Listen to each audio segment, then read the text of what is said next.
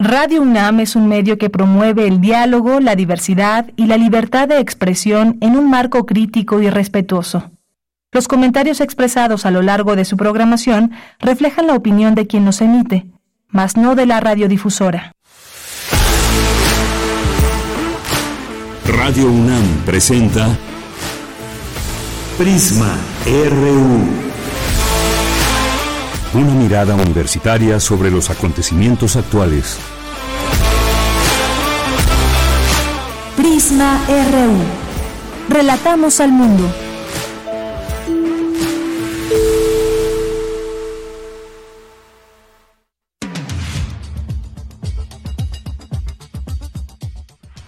¿Qué tal? Muy buenas tardes. Muchas gracias por acompañarnos aquí en Prisma RU.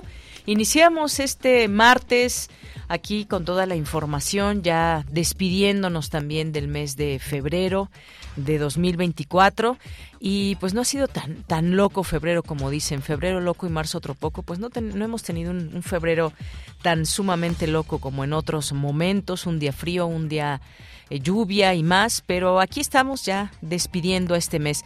Muchas gracias por su atención y fíjense, hoy vamos a tener varios temas. Hoy es el Día Mundial del Trasplante de Órganos y Tejidos. Vamos a tener una entrevista al respecto con el doctor José, José Salvador Aburto Morales, director general del Centro de Nacional de Trasplantes de la Secretaría de Salud. Si tienen preguntas, dudas o algo de ese tema tan importante, de una vez eh, lleguen, hagan llegar sus preguntas a arroba Prisma En Twitter y Facebook también ahí nos encuentran como Prisma RU. Y vamos a hablar también de una jornada, una jornada universitaria que se llevará a cabo por parte del Info Ciudad de México. Les daremos todos los detalles con el doctor Julio César Bonilla Gutiérrez, que es comisionado ciudadano del Instituto de Transparencia, Acceso a la Información Pública, Protección de Datos Personales y Rendición de Cuentas de la Ciudad de México. Y vamos a tener también una entrevista aquí con el nuevo director del CIALC, del Centro de Investigaciones sobre América y el Caribe, de América Latina y el Caribe, porque nos va a hablar de sus proyectos, eh, está llegando apenas, hay muchas vertientes que se estudia desde el CIALC y con él conversaremos de este tema. Y vamos a tener también una invitación para conocer pues de las recomendaciones electorales 2024 por plataformas digitales al servicio de la democracia. Creo que sí, deben estar al servicio de la democracia y no al contrario. Vamos a platicar de esto con el doctor John Ackerman, director del Programa Universitario de Estudios sobre Democracia, Justicia y Sociedad. Vamos a tener hoy poetas errantes, literatura, cultura y más. Así que quédense aquí en Prisma RU. Es la una con seis minutos. Yo soy de Yanira Morán y a nombre de todo el equipo les saludamos con mucho gusto y desde aquí relatamos al mundo.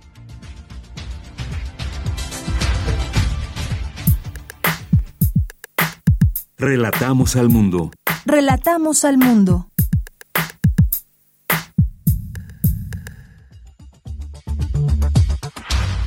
Bien, pues nos vamos al resumen de la información hoy con mi compañero Marco Lubián. ¿Qué tal, Marco? Buenas tardes. Hola, Deyanira. Buenas tardes. Muchas gracias. Comenzamos con la información universitaria.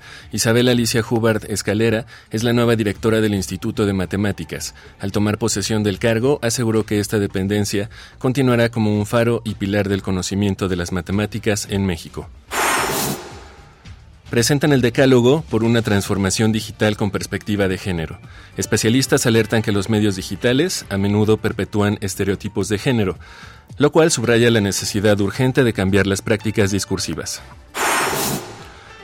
Un pequeño acontecimiento local, la mayoría de las veces, puede causar enormes consecuencias en el planeta, afirmó Nicolaos Kotrokois, embajador de Grecia en México, al participar en la conferencia Desafíos Globales en la Política Exterior. En información nacional, el presidente Andrés Manuel López Obrador lamentó este martes el asesinato de los candidatos de Morena y del PAN a la presidencia municipal de Marabatío, en Michoacán. Escuchemos. Es cierto, este, asesinaron a dos candidatos, en uno de Morena y otro del PAN, lamentablemente, en Michoacán, Marabatío.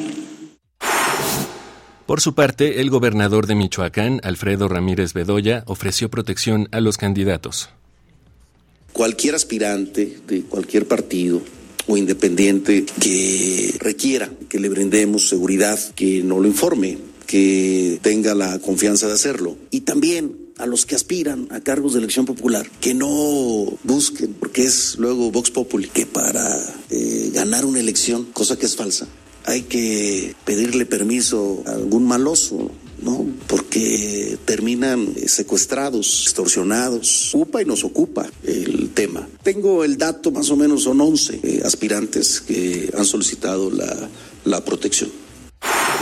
En más información, expertos analizan las iniciativas de reformas a la Constitución Política de los Estados Unidos Mexicanos presentadas el 5 de febrero de 2024. En la información internacional, Israel y Hamas podrían iniciar el lunes próximo una tregua que se extendería durante el mes del Ramadán, reveló el presidente de Estados Unidos, Joe Biden. Planteó además la posibilidad de un acuerdo que incluiría la liberación de decenas de rehenes. El presidente de Argentina, Javier Milei, prohibió el martes el uso del lenguaje inclusivo y cualquier referencia a la perspectiva de género en los documentos de la administración pública. Hoy en la UNAM, ¿qué hacer? ¿Qué escuchar? ¿Y a dónde ir? El Centro Peninsular en Humanidades y en Ciencias Sociales de la UNAM te invita al foro Derechos Humanos y Pobreza, evaluación crítica del programa social Casa Digna en Yucatán. Se contará con la participación del licenciado Carlos Gorosica Barrera, maestrante en trabajo social. Conéctate hoy, en punto de las 17 horas a través de las redes sociales del Centro Peninsular en Humanidades y en Ciencias Sociales de la UNAM. En el marco de la 45 edición de la Feria Internacional del Libro del Palacio de Minería, el Colegio de Ciencias y Humanidades de la UNAM y la Academia Mexicana de la Lengua organizan la presentación del libro Los retos de la astronomía, coordinado por el doctor Omar Nieto. Se contará con la participación de la doctora Julieta Fierro, el doctor Héctor Vaca y el coordinador de la obra. Asiste hoy, en punto de las 16 horas, a la Galería de Rectores del Palacio de Minería. Recuerda que en la 45 edición de la Feria Internacional del Libro del Palacio de Minería, además de presentaciones de libros, se llevan a cabo charlas, mesas redondas, lecturas y recitales, así como talleres y proyecciones de documentales. Te recomendamos la lectura en voz alta a cargo de jóvenes poetas de la Universidad Autónoma de la Ciudad de México. Se contará con la participación de Mabel Guadalupe Mancilla, José Tadeo Jaime, Alonso Yair Corona, Rocío Bernal Ávila y José Antonio Martínez. Asiste hoy, en punto de las 16 horas, a la sala de usos múltiples del Palacio de Minería. Otra opción que no te puedes perder es la proyección de los documentales Las nubes son de música y Yo soy la reina, producidos por el Instituto Mexicano de Cinematografía. La función se llevará a cabo hoy, en punto de las 18 horas en la sala de usos múltiples del Palacio de Minería. Para Prisma RU, Daniel Olivares Aranda.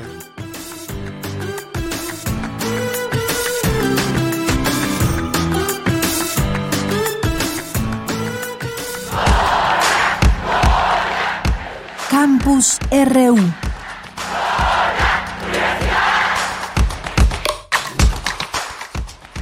Una de la tarde con 12 minutos y entramos a nuestro campus universitario. Nos enlazamos con Cindy Pérez Ramírez. Presentan el decálogo por una transformación digital con perspectiva de género. ¿Qué tal, Cindy? Buenas tardes. ¿Qué tal, Deyanira? Muy buenas tardes. Es un gusto saludarte a ti y al auditorio.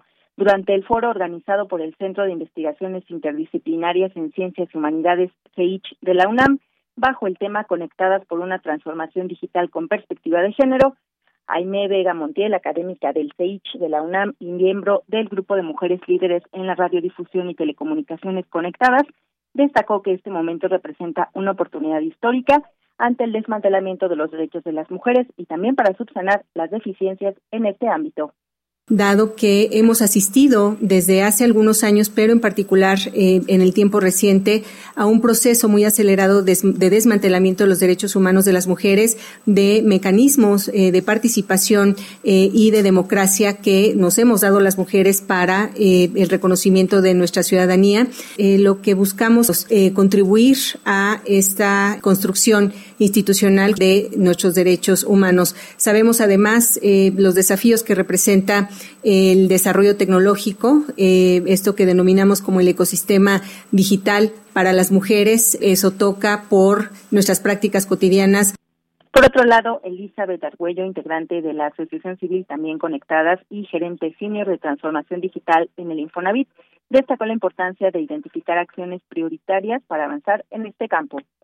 El cierre de la brecha de conectividad y acceso a dispositivos, programas y datos, ya que si bien en México cerca del 78% de la población se encuentra conectada, todavía existe una brecha notable de conectividad en las zonas urbanas y rurales. 83% de la población conectada en zonas urbanas, 62% en zonas rurales. Atender la brecha de uso a través de la formación de competencias y habilidades en disciplinas de ciencia, tecnología, ingeniería, artes, matemáticas, en todos los niveles educativos, que si bien persiste una disparidad de género en la participación laboral, el ingreso estimado de las mujeres es solo del 52% del de los hombres. Deyanira, las especialistas coincidieron en la aspiración de crear un ecosistema digital que fomente la igualdad entre hombres y mujeres. No obstante, recalcaron que para lograr este objetivo es fundamental contar con una estructura y gobernanza bien articulada y adecuada. Este es mi reporte. Cindy, muchas gracias y buenas tardes. Muy buenas tardes. Bien, vamos ahora con mi compañera Virginia Sánchez. Analizan las iniciativas de reformas a la Constitución Política de los Estados Unidos Mexicanos. ¿Qué tal, Vicky? Muy buenas tardes.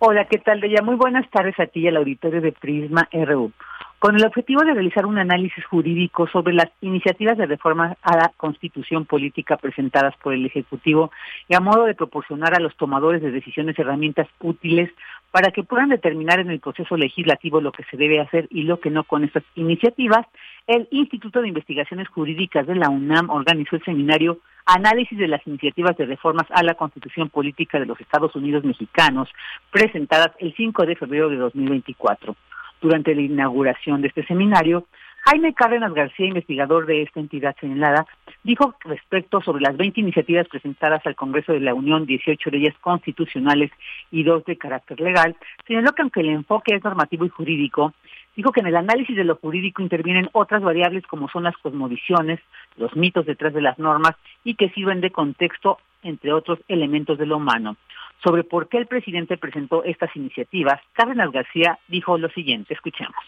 Yo creo que hay muchas lecturas. Una lectura es que se trata de una suerte, sabemos que no es el único testamento que va a presentar, pero se trata de una suerte de testamento político, tienen un propósito electoral, es decir, son reformas que se emplearán seguramente durante la campaña como elemento de deliberación, de discusión eh, política en el país en los tres meses de campaña. Y eh, desde luego, este, también otra lectura es que se trata de reformas que fijarán la agenda de el próximo presidente o presidenta de la República. Entonces, pues tiene que ver con todo esto y desde mi punto de vista lo que hay detrás de estas 20 iniciativas, pues es la propuesta de un modelo jurídico alternativo al que hoy es válido y está vigente en nuestro país.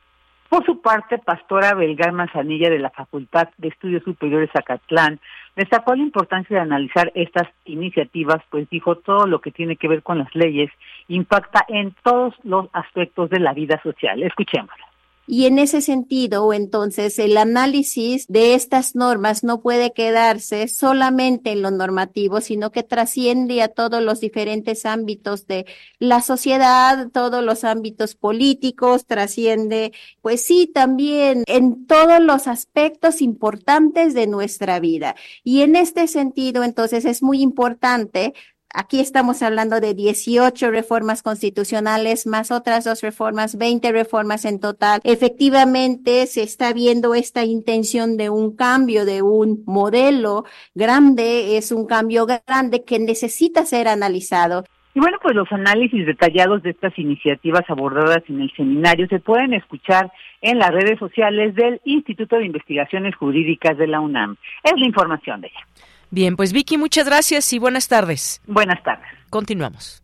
Y nos vamos con Dulce García porque nos tiene la siguiente información. Presentan en la Filminería el documento Propuestas para los próximos años. Adelante, Dulce. mira, te saludo con mucho gusto a ti y al auditorio de Prisma RU. En el marco de la edición número 45 de la Feria del Libro del Palacio de Minería, se llevó a cabo la presentación del documento titulado Propuestas para los próximos años, realizado por diversos expertos convocados por el Grupo Nuevo Curso de Desarrollo de la UNAM. En este documento se plantean propuestas en torno a los temas de democracia, política, seguridad, salud, educación, diversidad cultural, asuntos internacionales, entre otros. Al participar en la presentación del documento, Cuauhtémoc Cárdenas, ex jefe de gobierno de la Ciudad de México, dijo que más que diagnósticos muy detallados del país se plantean soluciones a problemas importantes. Vamos a escuchar como cuáles. Pero yo diría que está lo fundamental.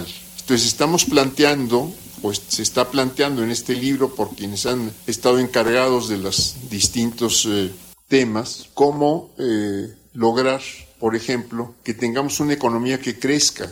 Tenemos dos décadas o más en que nuestra economía prácticamente no crece y estamos en una situación en que el Estado no tiene los recursos suficientes simplemente para hacer frente a las distintas necesidades del desarrollo. El ingeniero Cárdenas dijo que también se plantea cómo atender los distintos problemas de carácter social. Lo cierto es que tenemos una pobreza que no se supera y que afecta todavía a un sector muy importante, muy amplio de la población nacional. Estamos, se está planteando eh, cómo avanzar para tener una distribución más equitativa del ingreso. Tiene que ver con las cuestiones económicas, tiene que ver con tiene que ver con las cuestiones sociales. Entonces, se está planteando también cómo eh, avanzar en una mejor distribución del ingreso. Deyanira, las soluciones que se plantean en este documento también están enfocadas en la creación de nuevos empleos, protegidos socialmente y que permitan también nuevas posibilidades de desarrollo. La intención principal del documento es hacer contribuciones para enriquecer el debate público. Esta es la información. Muy buenas tardes. Gracias y continuamos. Prisma RU. Relatamos al mundo. Hoy es 27 de febrero y hoy se conmemora el Día Internacional del Trasplante de Órganos, una fecha que invita, por supuesto, a la reflexión sobre la importancia de donar órganos y tejidos, una acción que puede marcar una diferencia entre la vida y la muerte para miles de personas. ¿Qué sabemos hasta el momento eh, sobre cómo donar órganos? ¿Qué es lo que sabemos sobre el tema? Pues justamente vamos a platicar de ello con el doctor José Salvador Aburto Morales. Él es director general del Centro Nacional de Trasplantes de la Secretaría de Salud. Doctor José, bienvenido. Muy buenas tardes. Muy buenas tardes. Gracias por la invitación aquí estamos muy contentos de estar en este día celebrando la vida a través de los trasplantes. Claro que sí, celebrando la vida. Yo le preguntaría en principio, ¿qué tan amplia es la cultura de la donación de órganos en el mundo y particularmente en México? ¿Cómo nos situamos? Bueno, afortunadamente ha crecido en forma exponencial en el mundo y, en México, pues, eh, eh, si algo bueno nos dejó la pandemia fueron el uso de redes sociales que nos ha permitido llegar pues a cada uno de los mexicanos a través de sus teléfonos celulares, a través de Facebook, Instagram, a través de eventos con las universidades eh, y, gracias a los medios de comunicación como ustedes que nos permiten tener esa apertura y llegar a la sociedad mexicana para hacer conciencia de la necesidad y la importancia de los trasplantes pero sobre todo de la donación de órganos y tejidos con fines de trasplante. Así es, doctor. ¿Y eh, cuáles son las cifras, digamos, en México para darnos una idea de trasplantes en relación con otros países? Bueno, después de Brasil, que es un país más grande que en número de habitantes, eh, Argentina, Uruguay, México está a la vanguardia de trasplantes eh, de órganos y de tejidos como trasplante de lo que más se hace en nuestro país son trasplantes de riñón y de córnea, pues que es lo que más se requiere también, eh, seguido de trasplante de hígado, de corazón y de pulmón. Eh, afortunadamente, porque hemos crecido en forma significativa, después de que la pandemia nos, nos afectó en forma muy importante, hoy día ya nos recuperamos en el número de casos de donación gracias a la solidaridad de la sociedad mexicana que ha hecho conciencia que donar es un tema importante para salvar vidas. Entonces hoy día ya nos recuperamos, incluso estamos por arriba de lo que registramos de trasplantes y de donación de órganos y tejidos en el 2019, previo a la pandemia. En la pandemia, desde nos cayó a cero toda la actividad de donación y trasplantes y solo se llevaron a cabo trasplantes con extrema urgencia de casos muy especiales.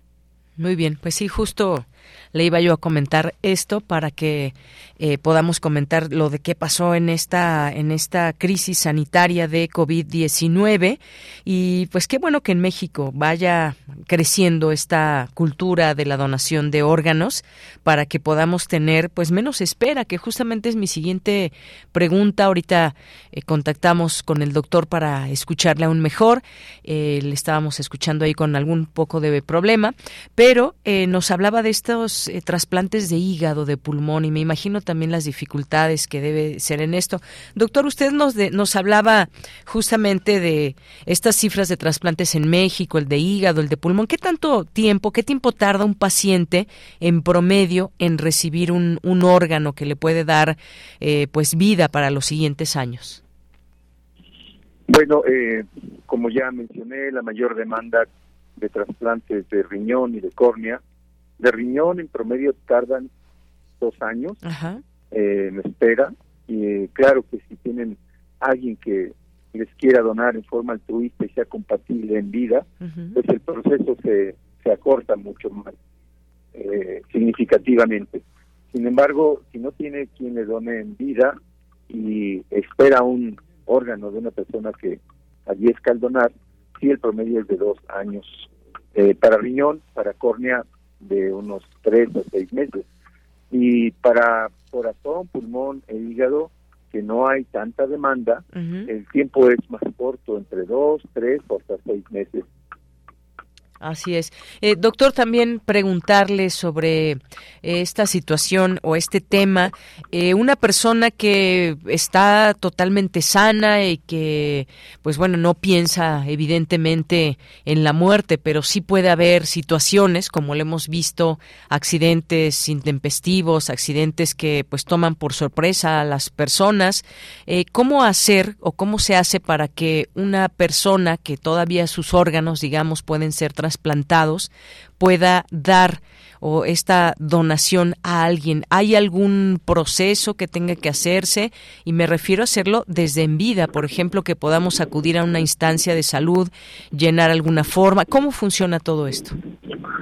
Eh, bueno, nuestra Ley General de Salud contempla el consentimiento expreso, que lo podemos hacer a través de registrarnos en la plataforma del Centro Nacional de Trasplantes en donde nosotros manifestamos nuestro acuerdo y nuestro deseo para la donación de órganos y, ahí podemos incluso bajar una tarjeta donde dice que yo quiero ser donante eh, después de mi fallecimiento. La dirección es www.senatra.gov.mx diagonal D de dedo V diagonal. Ahí nos lleva de la mano cinco pasos muy sencillos para registrarnos como donante pero lo más importante de registrarnos es que ese registro yo lo comparta con mi familia, mis seres queridos, quienes puedan tomar una decisión por mí cuando yo ya no lo pueda hacer, que haya fallecido, ellos deben de saber que mi deseo en vida era donar, ya sea a través de este registro, como lo acabo de explicar, o ya sea con que simple y sencillamente en forma verbal eh, yo le comunique a mi disponente secundario ya sea mi esposa, mis padres, mis hijos, dependiendo de quien legalmente pueda decidir por mí una vez que yo fallecí, ellos deben de saber que mi deseo en vida era donar para después de mi fallecimiento y por ley deben de respetar esa decisión. Eso es muy importante también que se platique, digamos, es algo que puede salvar vidas, ya lo tenemos en claro, puede ser también eh, otra forma de trasplante cuando sea compatible, muchas veces se ha dado entre familiares que puedan donar algún órgano, depende cuál sea este o la complejidad de todo ello. ¿Qué tan preparados, digamos, estamos en México para todo esto? Creo que ha habido una preparación muy grande, hay otros que, algunos trasplantes que son más difíciles de otros. ¿Qué nos puede decir al respecto de este tema, doctor?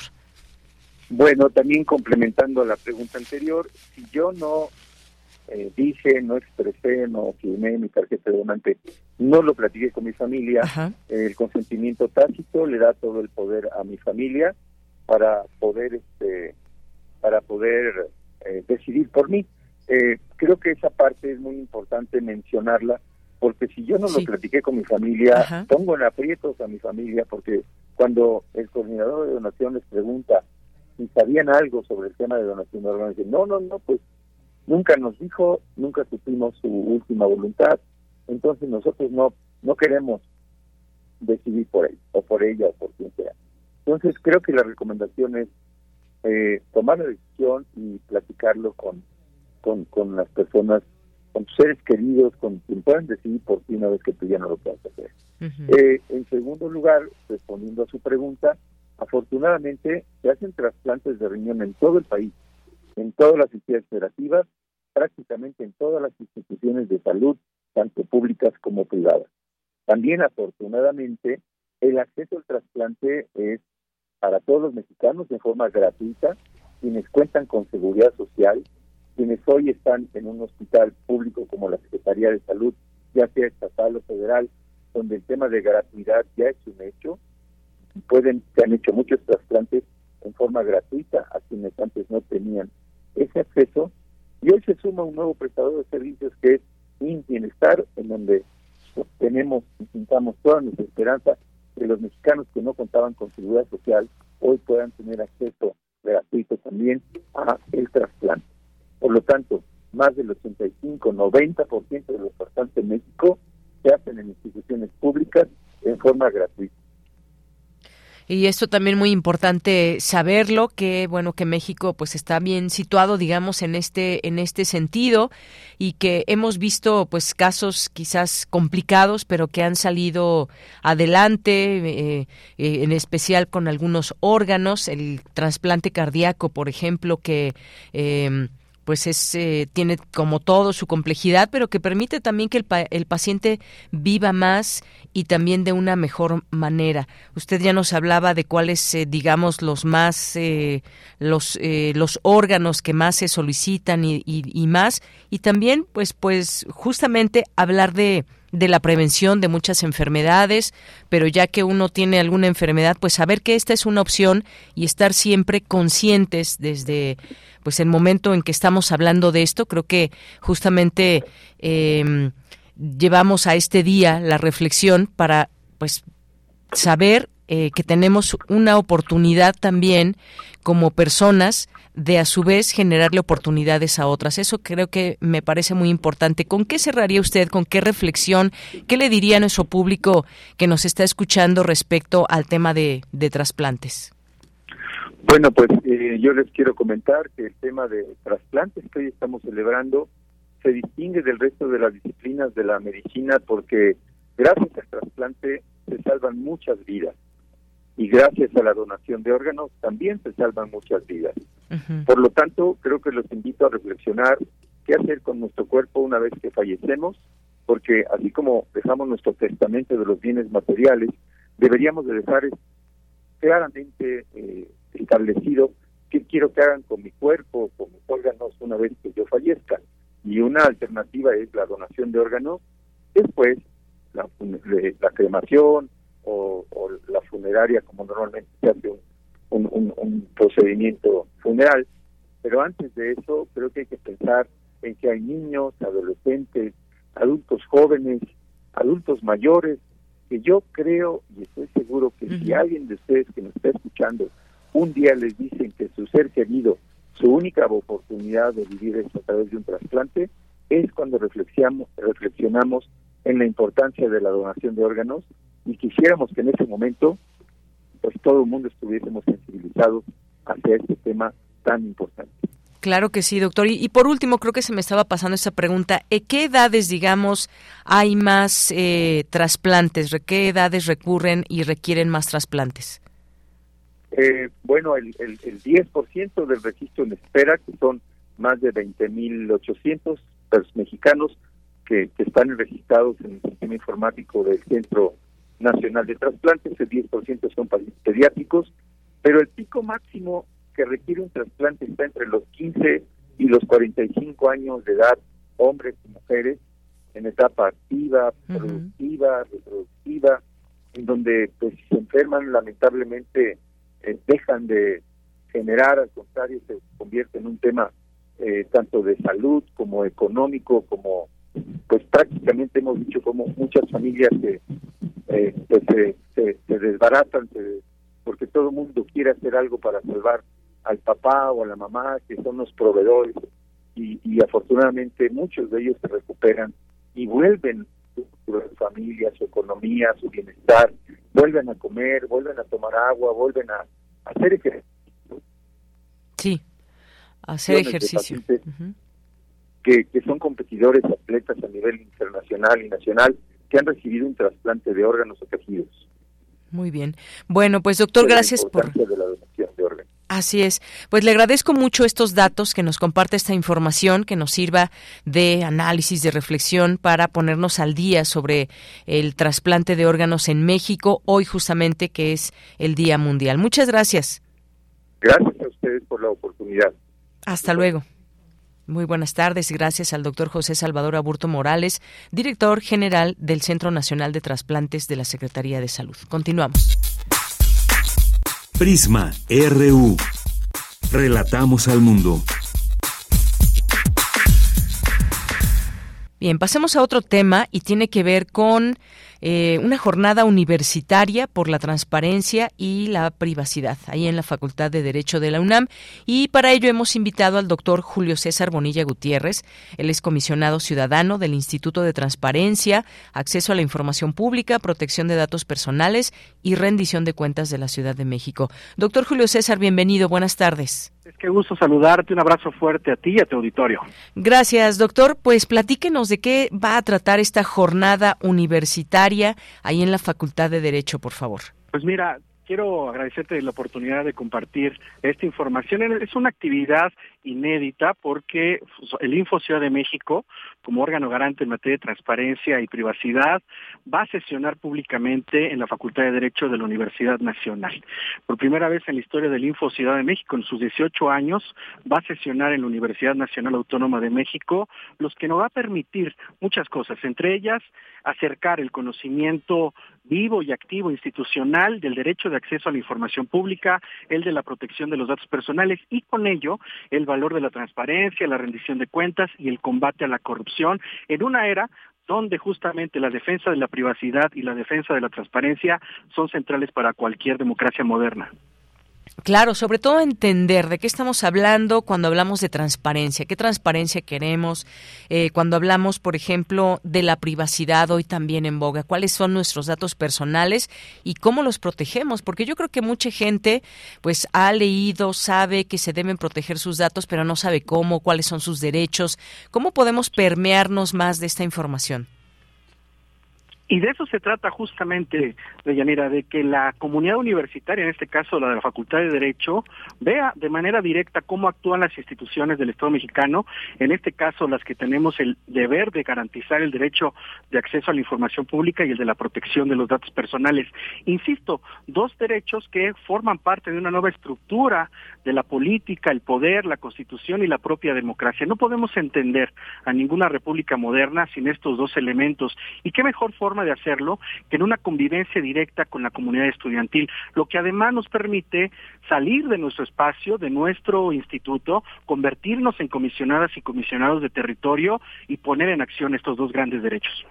Efectivamente, y estaba pues leyendo también, además de todo esto de la protección de datos, la información pública, el acceso que debemos o tenemos a ella, y todos estos mecanismos interinstitucionales de divulgación, que es algo muy importante. Me parece que pues no solamente saber que existe todo esto, sino cómo funciona, doctor. Sin duda alguna, Deyanira, creo que das en un elemento clave la convergencia, la relación interinstitucional y la alianza estratégica que hemos establecido, particularmente con la Universidad Nacional Autónoma de México y con la Facultad de Derecho a través de, nuestro director, el doctor Raúl Contreras Bustamante, que se ha convertido en un aliado central para el Sistema Nacional de Transparencia en materia de transparencia y en defensa de la privacidad.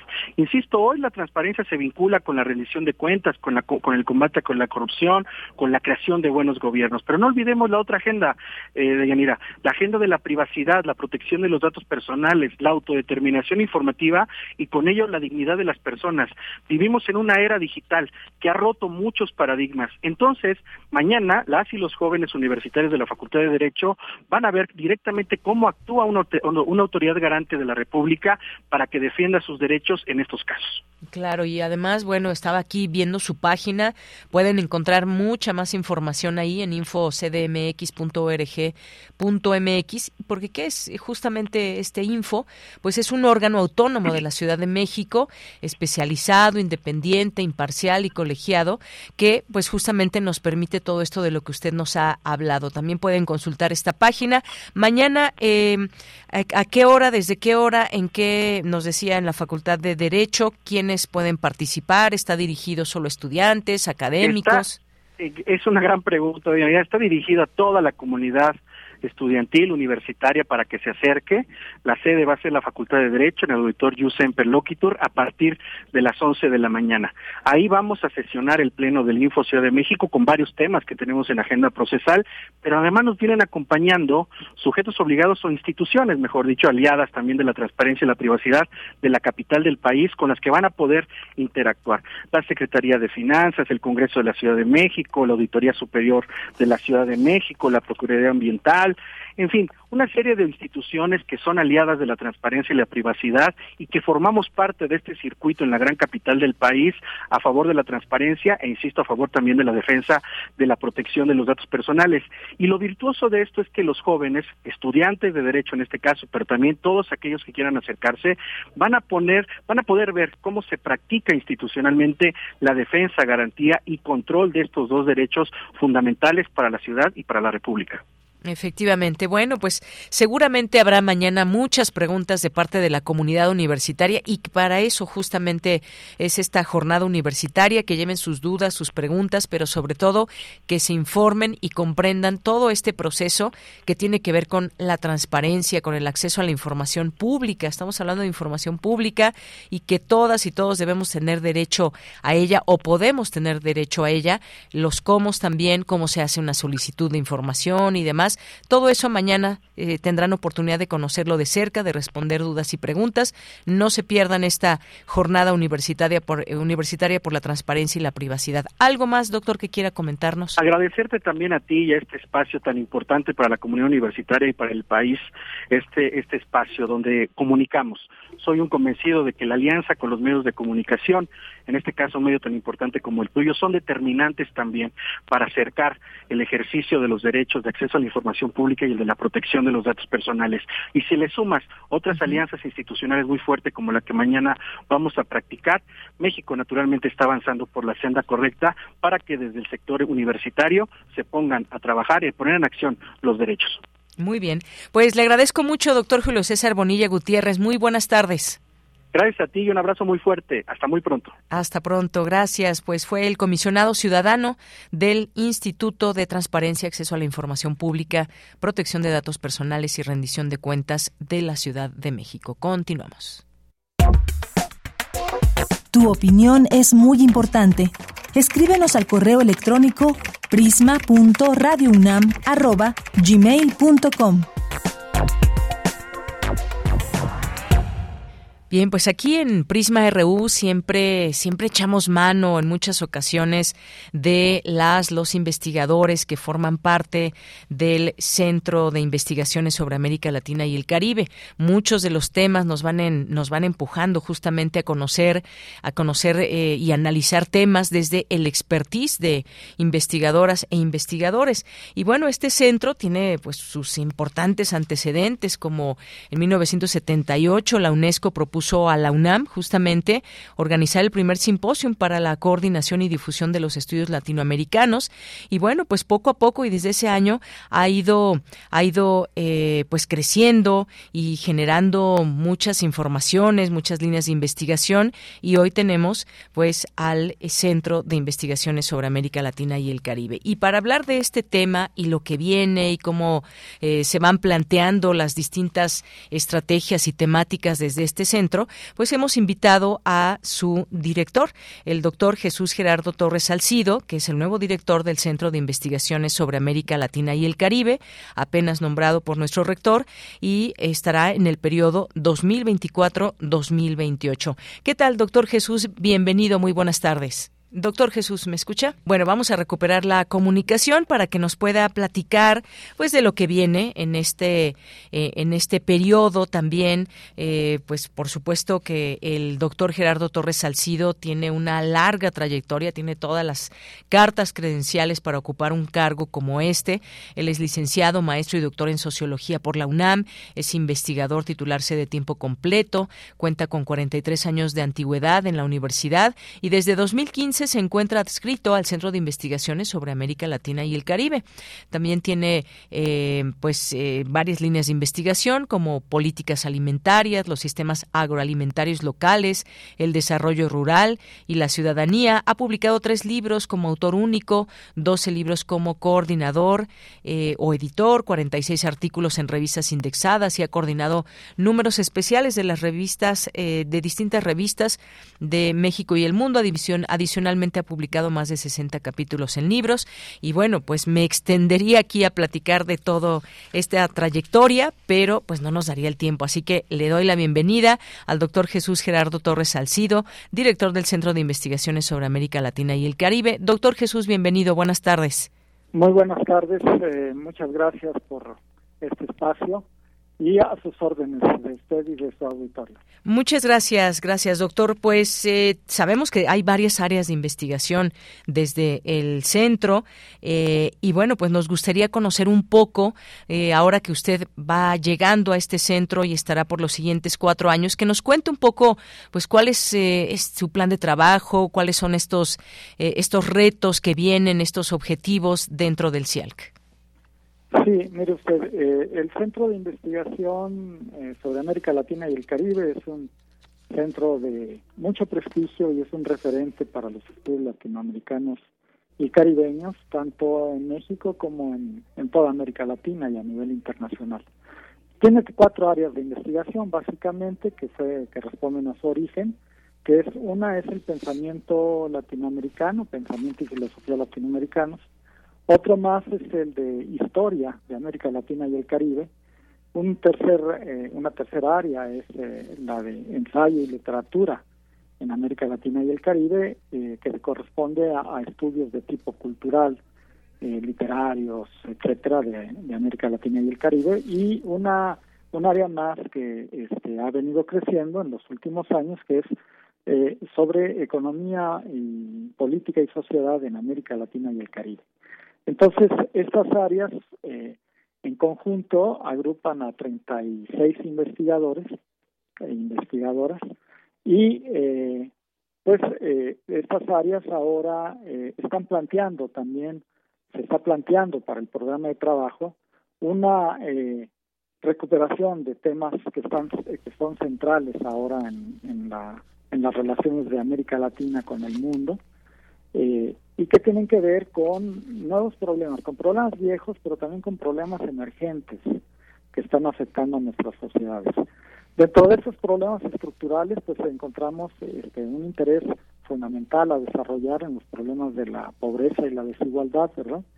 En este, las relaciones campo-ciudad, en las, en las ciudades, en, en la región latinoamericana y caribeña, pero también dentro de los problemas emergentes, pues tenemos aquellos que, eh, que se relacionan con eh, el, eh, la pérdida de biodiversidad que estamos teniendo, con los problemas de la transición hacia el cambio climático, con la gobernanza de los recursos naturales como el agua, ¿no?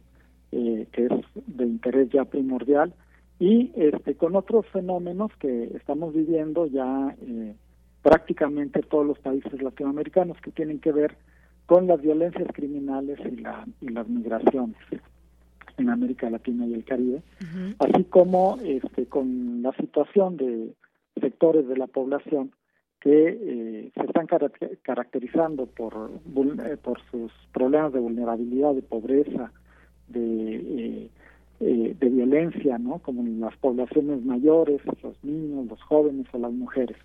Entonces, básicamente ese es el programa a desarrollar en los, en los próximos cuatro años y fortalecer nuestra presencia, por supuesto, en el área del pensamiento, de la filosofía, de la historia y en la crítica literaria y el ensayo, que es lo que hemos venido cultivando también desde el surgimiento de este centro de investigaciones, que en su origen fue un centro coordinador y difusor de estudios latinoamericanos. Efectivamente, pues cuántas cosas, porque justamente estos temas atraviesan a muchos países. Usted nos comentaba, eh, pues toda esta, el tema de la desigualdad, la biodiversidad, las migraciones. Ahora tenemos muchos estos, estos movimientos migratorios de personas de distintos países, que bueno, pues tenemos una migración muy grande por ciertas razones, pero que también hay muchas otras que quizás puedan quedarse eh, de lado. No todo es eh, quizás la violencia que hay en sus países, no todo es el tema de la pobreza, sino también, bueno, tienen sus complejidades cada, cada país. Cuando hablamos de qué pasa en elecciones con tal o cual país, cuál es el, eh, lo que enmarca, digamos, cómo se vive en cada uno de estos lugares, siempre, pues yo decía, hablamos al, al, CIALC para comprender justamente todos estos, estos movimientos. Y usted ya nos daba muy bien estas áreas de, de investigación y, y, sobre todo me parece, y me detengo aquí, esta parte de la historia de América Latina y el Caribe, así como su política, su economía. Creo que, eh, y en cuanto a publicaciones, también tienen muchas cosas que ofrecer a la comunidad eh, universitaria y al público en general. Hábleme, por ejemplo, de estas publicaciones que hay y que pues seguramente llegarán eh, muchas otras durante su mandato. Sí, como no, muchas gracias. Bueno, mire, eh, la, la comunidad de aquí de, este centro es muy activa, publica muchísimo en, torno a sus temas, ¿verdad? Y entonces tenemos eh, dentro de las publicaciones, pues eh, se abordan temas que van desde la historia, historia del arte, historia colonial de la América Latina, ¿verdad? El pensamiento latinoamericano y tenemos este, todo esto en colecciones de libros y de publicaciones. Pero es muy importante que tenemos también una eh, dos revistas de tipo eh, científico, ¿verdad? Eh, que tienen una gran tradición. Una de ellas es Cuadernos Americanos, que ya es una de las revistas más antiguas en, en América Latina, para el estudio de los problemas precisamente de América Latina y el Caribe. Y eh, la, otra que se llama Latinoamérica, ¿no? que es una revista científica y tenemos también revistas de difusión. Eh, el público interesado puede acceder libremente a nuestra biblioteca, ¿verdad?, para ver todo el acervo que tenemos y, por supuesto, también a el área de publicaciones Ahora con la política de la universidad del conocimiento abierto, ¿verdad? Pues todas nuestras publicaciones están siendo colocadas en la, en la red y pueden ser descargadas, leídas y descargadas gratuitamente. Entonces, esto es algo que permitirá o que permite tanto a estudiantes, a, a investigadores y al público en general acceder a estas eh, grandes problemáticas de América Latina y, por supuesto, a los problemas coyunturales que presenta América Latina en los procesos electorales, por ejemplo, pero de manera también más estructural cuáles son las amenazas a las democracias de América Latina y el Caribe. Entonces eh, es una es una producción muy extensa, pero que puede ser fácilmente accesible. Muy bien, eso es importante de mencionarlo, esta, este acceso libre a la biblioteca para conocer, pues, de tantos, eh, de todos esos países, pero sobre todo de las distintas temáticas eh, que cada uno tiene. Usted se ha, digamos, desempeñado eh, tiene un conocimiento muy amplio de políticas alimentarias, de desarrollo rural, sistemas agroalimentarios, y que es otro de los temas también, doctor, de los cuales se habla, se habla ahora mucho eh, por poner un ejemplo, en México se habla mucho de, del tema del maíz transgénico y, cómo puede mejorar la salud de un país, por ejemplo, desde qué punto de vista lo vemos, cómo influyen también pues la parte exterior a un país. Por supuesto, nuestra alimentación ha ido cambiando a lo largo de los años. En este caso, eh, también me gustaría que nos platique un poco, ya sea pues en publicaciones o sobre este tema, cómo, cómo mirarlo desde, desde el centro hacia afuera con todas estas eh, situaciones que vamos viviendo, viviendo como países de América Latina y el Caribe. Sí, mire, bueno, esos son ya temas específicos de mi área de investigación. Así es. Lo que sí les puedo decir es que, eh, bueno, este, ha habido eh, una nueva forma de división del trabajo a nivel mundial que ha venido impactando se nos cortó la comunicación con el doctor, ojalá que la podamos recuperar. Eh, como bien decía él, esta es un área muy específica en la que él ha sido, se ha ido formando a lo largo del tiempo y que ahí están también publicaciones y es un tema muy importante, muy grande, con muchos aspectos también interesantes. Yo decía cómo, cómo ha ido cambiando nuestra alimentación o la forma de producir también los alimentos en el mundo y sobre todo pues en América Latina y el Caribe, de qué dependemos, cómo, cómo es esta alimentación ligada a qué, por ejemplo, si está ligada a enfermedades, si está ligada a muchas otras cosas que pues pudiera ser retomar también, retomar muchas cosas eh, de las políticas alimentarias. Sí, nos estaba comentando, doctor. Sí, bueno, este, mire usted, eh, precisamente eh, en América Latina se vive una paradoja, como en muchos otros países del mundo, en el cual eh, hay mayor disponibilidad de alimentos, eh, pero también eh, está creciendo la carencia por el acceso a, los alimentos en prácticamente todos los países, ¿verdad? Lo cual es una violación al derecho humano a la alimentación. Pero lo más importante es que esa accesibilidad que se tiene ahora más a los alimentos se trata de alimentos que pueden ser considerados como no sanos, y que han contribuido al crecimiento del sobrepeso y de la y de la obesidad, ¿no? Y con ello a enfermedades relacionadas con la malnutrición, enfermedades de tipo crónico eh, relacionadas con la malnutrición. Pero este también eh, lo que lo que vemos es que eh, paradójicamente muchos de los países de América Latina se han convertido en grandes productores y exportadores de alimentos y, como le digo, están careciendo de acceso a los alimentos. El caso de, de México, eh, Colombia o Chile, por ejemplo, que se han especializado en la producción de frutas y verduras, ¿verdad?, para la exportación, pero han descuidado la producción de eh, sus alimentos básicos. Usted hablaba del maíz, por supuesto, y este en el maíz eh, no tenemos problemas para el consumo humano. Con el maíz se produce suficiente maíz para el consumo humano, pero no así para todo el consumo eh, pecuario, ¿no? Toda, no así para todos los, eh, para toda la, el ganado, eh, la, la, silvicultura, etcétera, que, que, que está creciendo en el país y esto nos ha llevado a, importaciones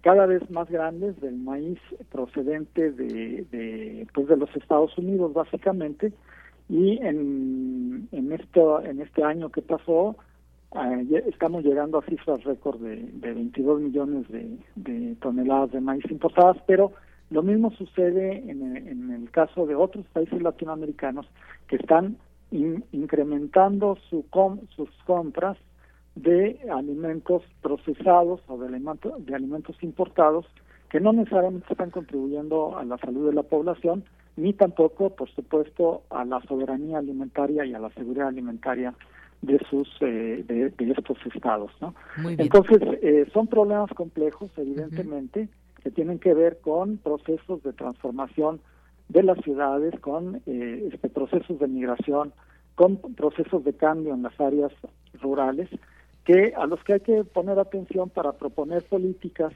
que contribuyan a mejorar la situación de la población.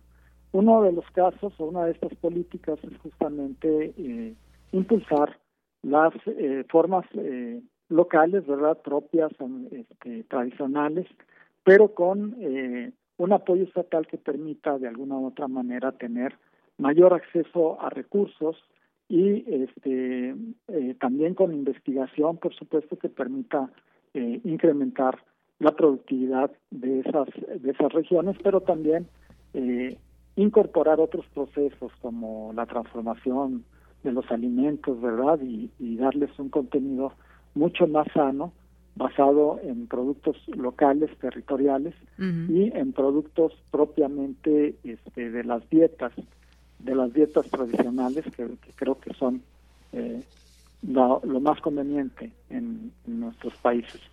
Eh, básicamente, digo, es mucho lo que hay que hablar sobre esto, ¿verdad? Pero básicamente es lo que le podría decir en este momento. Muy bien, muy bien, pues le agradezco muchísimo este último comentario también, que es más hacia su expertise y su formación también como investigador y en qué temas hay sus líneas de investigación, doctor. Por lo pronto, pues muchas gracias, le deseamos lo mejor al frente del Centro de Investigaciones sobre América Latina y el Caribe, de donde este programa también radiofónico Prisma RU se nutre mucho de sus eh, colaboradores, de sus investigadoras, investigadores. Muchas gracias, doctor Gerardo Torres Salcido. Gracias a, ustedes y estamos a sus órdenes. Hasta luego, muy buenas tardes. Bien, pues fue el doctor Gerardo Torres Salcido, director del Centro de Investigaciones sobre América Latina y el Caribe, y estará él en el periodo 2024-2028.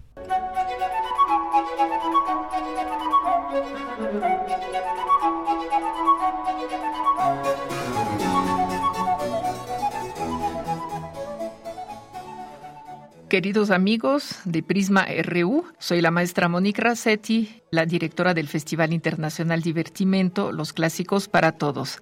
Una vez más estamos aquí con ustedes para traerles más conciertos de la decimoctava temporada de nuestro festival. En esta ocasión, este miércoles 28 de febrero a las 19 horas, tendremos un concierto en el Instituto Italiano de Cultura Il Settecento Italiano. Lo presenta La Fontegara, un grupo de música antigua ya muy conocido aquí en México, con grandes músicos, los maestros Eunice Padilla, María Díez Canedo, Rafael Sánchez Guevara y Eloy Cruz. Y van a presentar en esta ocasión obras italianas de varios compositores, Leonarda, Giacchini, Barsanti, Platti y Vivaldi. Les recuerdo, entrada libre a todos los conciertos en el Instituto Italiano de Cultura, que se encuentra ubicado en la avenida Francisco Sosa, número 77. Los esperamos este miércoles a las 19 horas.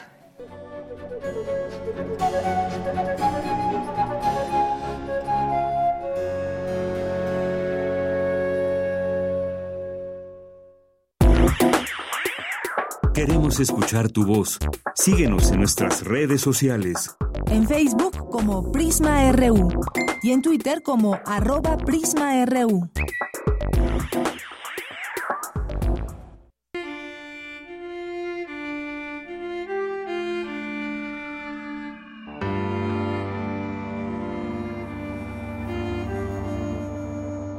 Escuchas Radio UNAM 96.1 en frecuencia modulada. Radio UNAM, Experiencia Sonora.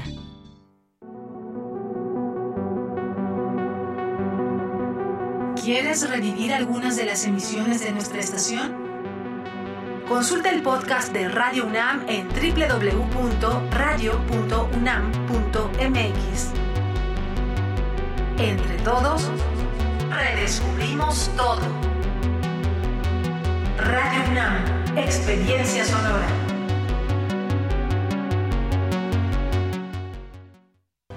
Hay veces que vale la pena recordar el pasado, mirar tu hogar y pensar en el partido que te apoyó para tener tu casa propia, observar a tus hijos graduarse, gracias a que tuvieron una educación gratuita, y reflexionar que México vivió mejores épocas, aun cuando algunos decían que estábamos mal. Hoy vale la pena mirar al pasado para recordar que el PRI sí te apoya. PRI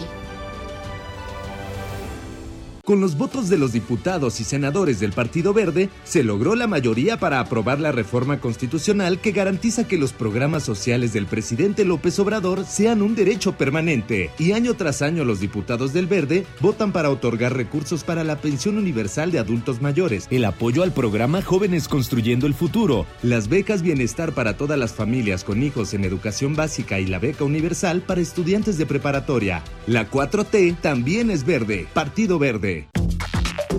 Alrededor de un tema siempre habrá muchas cosas que decir. Quizá haya tantos puntos de vista como personas en el mundo. Únete a la revista de la universidad donde convergen las ideas. Jueves a las 16 horas, después del corte informativo. Disentir para comprender. Radio UNAM, Experiencia Sonora. ¿Por qué confío en mis vecinas y vecinos? Porque somos personas honestas. Nos ayudamos cuando lo necesitamos. Porque nos conocemos. Las elecciones son confiables porque están en nuestras manos. Por eso, las personas funcionarias de casillas son elegidas de forma incluyente, aleatoria y a través de dos sorteos, por el mes de nacimiento y por la letra del primer apellido, y son capacitadas por el INE para recibir, contar y registrar nuestro voto. Participa, porque en estas elecciones tu decisión es importante. INE. Cuando juegues, juega. Cuando llores, llora. Cuando rías, ríe. Cuando grites, grita. Cuando saltes, salta. Cuando ames, ama. Cuando sueñes, sueña. Cuando votes, vota. En la vida, como en la democracia, vive con convicción. En el Tribunal Electoral del Estado de México, defendemos tu elección. Una palabra correcta, dicha de la forma adecuada, puede cambiar el curso de la historia. Cuando menos de tu historia. Radio UNAM te invita a tomar el curso de oratoria y dominio de la voz dirigido a cualquiera que quiera descubrir el poder de sus palabras.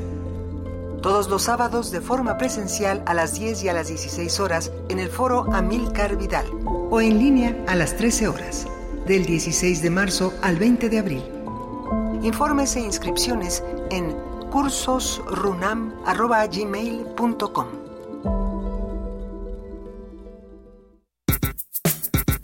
Prisma RU. Relatamos al mundo.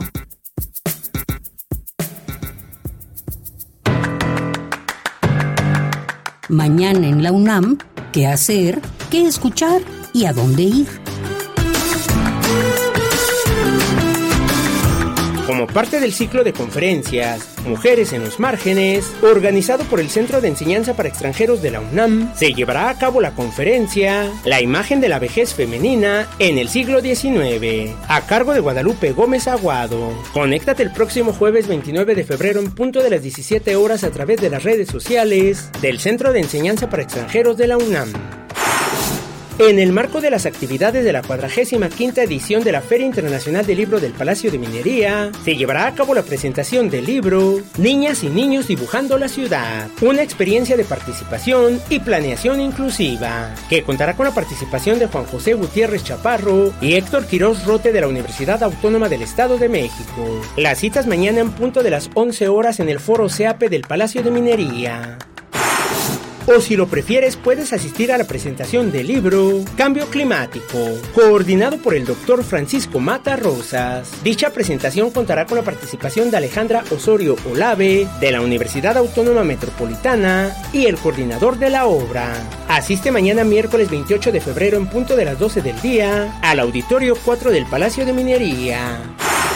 Para los jóvenes también tenemos opciones. Te recomendamos el taller, el bestiario y los animales fantásticos, dirigido a jóvenes a partir de los 15 años de edad. Este taller será impartido por Laura Miranda, Miriam Torralba y Mónica González Velázquez de Mi Cielo Ediciones y el equipo de producción y experimentación visual 100 Pies Gráfico.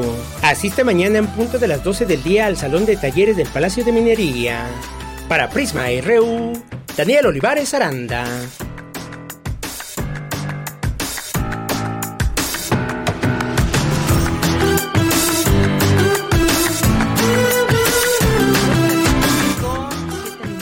Muchas gracias por continuar aquí en Prisma RU 96.1 de FM. Nos escuchan también o nos pueden escuchar en www.radio.unam.mx. Siempre un gusto saberles presentes a través de sus mensajes, sus comunicaciones que tienen a través de redes sociales, arroba Prisma RU en Twitter y Facebook, también así nos encuentran. Y tenemos una invitación, televisión universitaria, la UNAM y la televisión 1950-1984, un tema muy interesante que se abordará por parte de la Facultad de Ciencias Políticas y Sociales en el marco de la edición número 45 de la Feria Internacional del Libro del Palacio de Minería.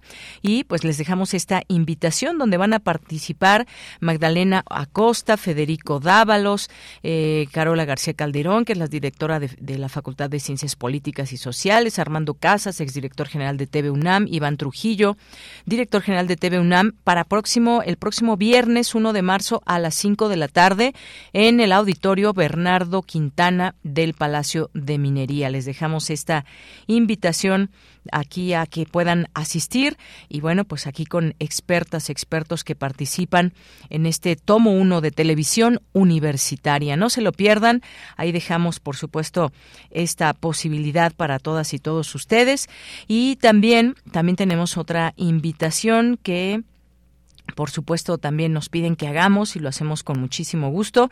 Y es la Noche de Museos en el Museo de las Constituciones, una conferencia en modalidad híbrida, el acta constitutiva de la Federación y su trascendencia en la historia constitucional de México, Bicentenario 1824-2024. Participan el maestro Francisco Burgoa y Rafael Estrada Michel, miércoles 28 de febrero, mañana a las 7 de la noche. La entrada gratuita ahí al museo y también una transmisión en línea por Facebook Live. No se lo pierdan, les dejamos estas invitaciones y mandamos saludos, por supuesto, a quienes nos están escuchando en, nuestras en nuestra frecuencia de FM y quien también nos está escribiendo aquí en nuestras redes sociales. Los saludos, los saludos van para nuestros amigos y amigas de Leyenda Pop, muchas gracias. Eh, también nos escribe por aquí Martelena Valencia dice, también sería bueno que entrevistaran al director del programa de donación de cuerpos de la Facultad de Medicina, con los cuales sirven para investigar y practicar a los estudiantes de medicina. Claro que sí, lo tomamos en cuenta. Gracias, Martelena Valencia. Lorenzo Sánchez también nos escribe por aquí. Dice, realmente sería importante educarnos para ser donantes de órganos. Muy importante, creo, de Yanira, faltó preguntar al médico si tenemos que estar razonablemente bien de salud para donar o requisitos. Sí, efectivamente, bueno, si ustedes quieren acudir a esta página directamente, como nos comentó el doctor, ahí por supuesto que vienen todas las características, tiene que haber exámenes también previos de compatibilidad si alguna persona está en vida y quiere donar un órgano o cuando esa persona ya falleció. También hay protocolos muy específicos. Gracias, Lorenzo. Lorenzo Sánchez por el comentario. Elena Pérez, Aarón Caballero, muchas gracias. Julio César Bonilla, que tuvimos aquí hace un momento. Carmen Valencia nos dice, también podemos tener en cuenta que si somos mayores, no nos limita a ser donadores pues si nuestros órganos ya no son útiles, nuestro cuerpo sí lo puede ser y la Facultad de Medicina, perdónenme, lo puede aprovechar. Bien, pues continuamos. Tu opinión es muy importante. Escríbenos al correo electrónico prisma.radiounam@gmail.com. Saludo con mucho gusto al doctor John Ackerman, director del Programa Universitario de Estudios sobre Democracia, Justicia y Sociedad. Perdón la voz, doctor John Ackerman, pero tenemos recomendaciones electorales 2024 por plataformas digitales al servicio de la democracia. Cuéntanos de qué se trata. Buenas tardes. Muchas gracias, querida Dianira. Un placer, un honor, como siempre, estar eh, con ustedes en, Radio NAM. Eh, efectivamente, mañana miércoles 28 a las 11 de la mañana tenemos una rueda de prensa muy importante que nos van a acompañar una diversidad de, expertos, un elenco de, estudiosos de este tema de las redes sociales, en que vamos a hacer un llamado a las instituciones electorales, a los partidos políticos, a la sociedad civil, a los ciudadanos, a que todos pongamos nuestra parte para que este proceso electoral que arranca bueno, el proceso ya estaba, pero la campaña que arranca este viernes este, sea pues una verdadera celebración democrática, este, plural, transparente, este, un debate de altura y en que las redes sociodigitales, las plataformas sociodigitales, pues jueguen un papel a favor de la democracia, que no estén siendo utilizados o ellos mismos promoviendo eh, este, comportamientos que van en contra de la ley o la constitución o en contra del sentido común y, el, y, este la, la, ética política básica, ¿no? Es muy importante que se redes. El problema aquí es que eh, no tenemos legislación, que mira, es este un hoyo terrible en el Estado de Derecho. Eh, tenemos una ley de la selva ahí, entonces, pues cualquier rivales, ahora sí, este, puede aprovechar para eh, este, generar desinformación, polarización, mentiras, este, y la infiltración de los recursos privados. Por ejemplo, nosotros tenemos una legislación electoral en general muy buena. El artículo 40 de la Constitución prohíbe el financiamiento, bueno, por límites muy específicos, el financiamiento privado de los partidos y prohíbe la compra de espacios en radio y televisión, pero en las redes pues no está regulada. Entonces, aquí, por ejemplo, el Instituto Nacional Electoral, el Tribunal Electoral, pues deberían de tomar medidas para poner, por lo menos poner un foco a esta este ámbito para asegurar que hay una verdadera equidad y este, que podemos llevar la fiesta en paz y que puede ser una verdadera, eh, es lo que digo, una, una fiesta democrática a partir del primer día de la campaña. Por supuesto, porque pues las plataformas digitales están jugando un papel muy importante en este momento y puede ser, digamos, de una forma positiva, pero también está la parte negativa, como hemos visto muchas cosas ya hasta este momento, incluso antes de que empiecen las campañas, doctor. Así es, y las plataformas eh, son empresas, son empresas transnacionales que están buscando lucrar y a veces también tienen intencionalidad política. Pues el dueño de Twitter, ahora X, por ejemplo, eh, Elon Musk ha sido muy explícito con respecto a sus propósitos. Entonces, eh, este todo el andamiaje legal electoral en México de avanzados ha construido justamente para blindar el espacio público en contra de la intervención de ese tipo de empresas.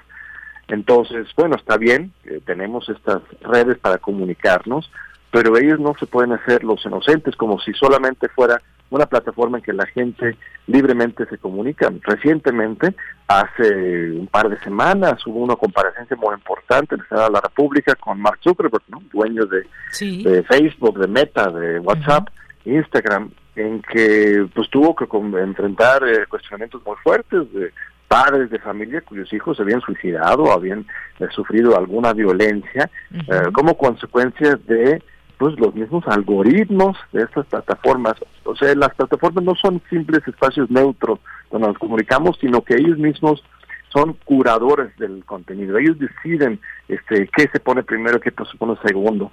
Este, estos algoritmos nos van eh, demostrando un tipo de mundo que sí, claro, vamos eligiéndolo nosotros con nuestras preferencias al dar clic aquí y allá, pero en realidad atrás hay muchos intereses, mucho dinero que está controlando los mensajes que recibimos. Entonces, son responsables y tienen que comportarse de manera responsable en este contexto electoral. Claro, lo hemos visto ya en otros países, en Estados Unidos, qué papel han jugado las plataformas digitales. Aquí en México, pues estamos en un momento donde ya, o sea, muchas cosas son en redes, si no salió en redes no lo vimos, en fin, el uso que se le da también cuántas personas, cuántos millones de personas interactúan, cómo funcionan, de hecho, desde conocer cómo funciona una granja de bots, cómo es que se posicionan hashtags. Y algo que mencionabas tú, doctor John Ackerman, muy importante, pues cuáles son estos intereses o propósitos también de dueños de plataformas, a qué intereses responden, pero pues dentro de todo esto, dentro de todo esto tiene que haber una digamos, una, un parámetro de legalidad que nos permita hacer muchas cosas, pero que otras que pueden dañar, pues eh, por lo menos sean evidenciadas, ¿no? Así es, este, desde el año pasado nosotros desde el programa Democracia, Justicia y Sociedad, en este Tlatelolco Lab que hemos creado, lanzamos una decálogo, un decálogo de derechos digitales, en que eh, se está convirtiendo ahorita justamente en una iniciativa de ley en de la República, una coalición plural de senadores lo están impulsando, pero no se ha aprobado y no se aprobó a tiempo para las elecciones, pero este vacío jurídico no debería generar una ley de la selva. Eh, tenemos diferentes este, asideros dentro del sistema jurídico mexicano, en particular en materia electoral. El artículo 41 es muy claro, ¿no? Con respecto a la regulación y la protección del espacio público, la regulación de los medios de comunicación, este, la garantía de la equidad, de la predominancia siempre del recurso público sobre el recurso privado. Entonces, las, instituciones electorales y los partidos políticos pues sí tienen una responsabilidad legal de eh, que en este ámbito de las redes sociales también comportarse de acuerdo con los principios legales. Este, no no es este el espacio privado que digamos de las conversaciones que tengamos dentro de una plataforma privada que son no como eh, Twitter o Facebook eh, este al final de cuentas tienen un carácter público y democrático eh, apenas hace unos días no Andrés Manuel Obrador el presidente de la República denunció a YouTube que habían bajado algún video suyo eh, están habido unas hashtags que se han estado eh, bueno, diariamente actualizándose esto de narcopresidente, de narcocandidata, uno, dos, tres, cuatro, cinco. Sí, hasta el diez creo que ya van. Así es, ahí van. Esto es apenas la, la música de fondo. Sí, sí. a partir del viernes en las campañas esto se va a explotar, ¿no? Entonces, por supuesto que tenemos que garantizar libertad de expresión, están a su derecho, quienes crean que Andrés Manuel es un marco, marco presidente y que Claudia sea una marco este, eh, candidata.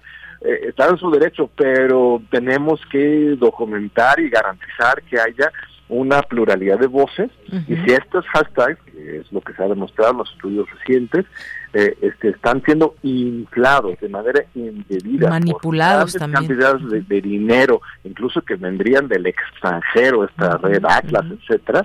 Esto ya es una violación absoluta de nuestro soberanía nacional y de los principios este, de lo público, lo equitativo en materia electoral. Entonces, ahí sí tenemos que señalar y eh, justo la, idea de hacer esta rueda de prensa, que más bien es una rueda también de análisis, porque muchos grandes expertos como Fabricio Mejía, como Armando Casas, como Irene Soria, eh, este, Julián Atilano, el coordinador del Dr. Colgado, yo mismo voy a estar, diferentes voces para eh, poner el dedo sobre, este, señalar este, esta problemática y exigir que este, todos nos hagamos, hagamos cargo, los partidos políticos, los ciudadanos también tenemos una responsabilidad de no caer en las trampas, de informarnos bien, de alfabetizarnos digitalmente, para que no seamos también parte de este problema de estar compartiendo fake news, información eh, este, interesada electoralmente. Claro que sí. Bueno, pues un gran tema que seguramente se seguirá planteando, debatiendo, surgirán otros hashtags, señalamientos, acusaciones. Digo, por supuesto también información, de eso se trata, de que surja mucha información y que nos quedemos completamente informados de lo que se propone en las campañas y demás, pero hacerlo con una responsabilidad muy clara en todo esto. Y bueno, pues mañana va a haber una rueda de prensa justamente para para presentar estas recomendaciones electorales. Así es, a las 11 de la mañana en la Torre de Tlatelolco, en el piso 20, es donde tenemos las oficinas del programa Universitario de Estudios sobre Democracia, Justicia y Sociedad y podrán seguirlos, seguir el evento obviamente por las redes del PUEDS UNAM. Y este pues hay que discutir, hablar de estos temas, no podemos ignorar lo que está ocurriendo y, este todo cada quien pone su parte y, muchísimas gracias eh, estimada Daniela pero es la UNAM, ¿no? Discutir y abrir estos temas.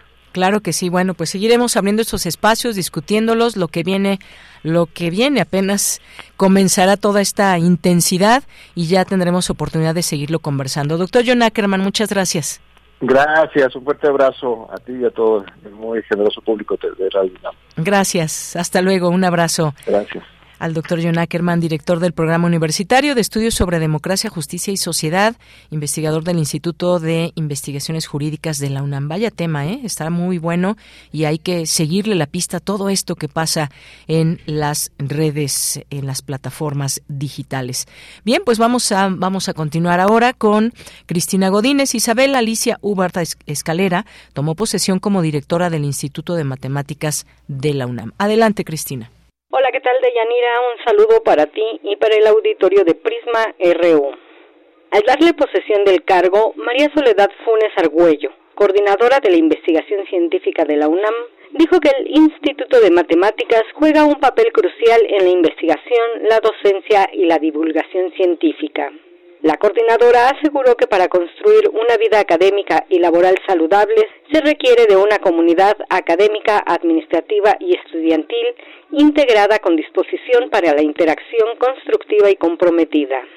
E hizo votos para que inicie una nueva y productiva etapa en el Instituto de Matemáticas a través del trabajo conjunto. Por su parte, la nueva directora expuso que el instituto es y seguirá siendo faro y pilar de las matemáticas en México, gracias al potencial de sus integrantes y a los logros personales extraordinarios. Además, para su consolidación se debe mejorar en la comunicación y reconocer que el verdadero potencial reside en la unidad. Deyanira Alicia Jubar Escalera es licenciada en matemáticas por la UNAM.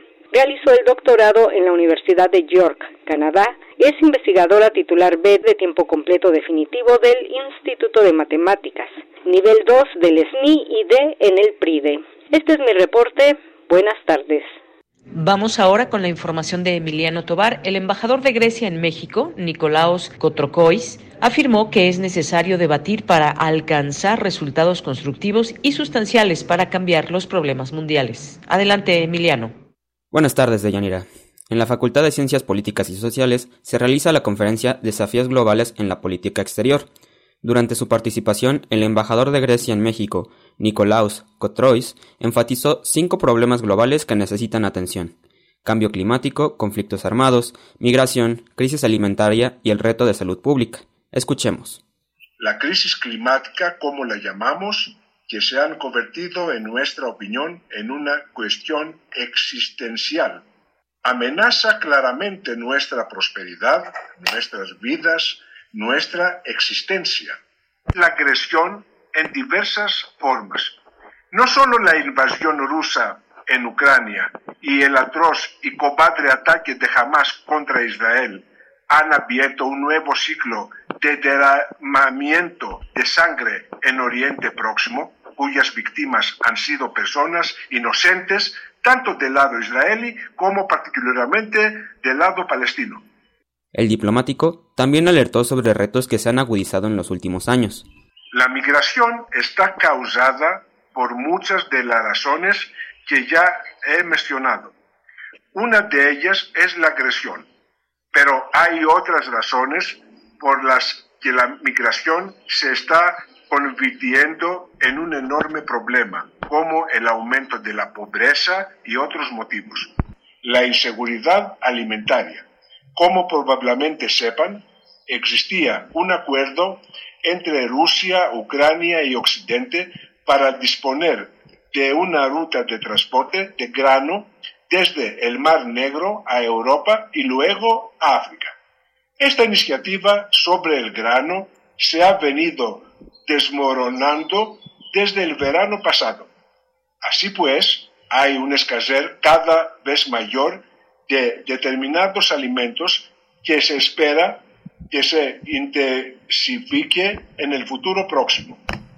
Por último, está el reto de la salud pública mundial. Todos nos enfrentamos a la situación con la pandemia COVID-19 y vivimos cómo todos estos fenómenos interactúan y crean más desigualdades sociales, más problemas.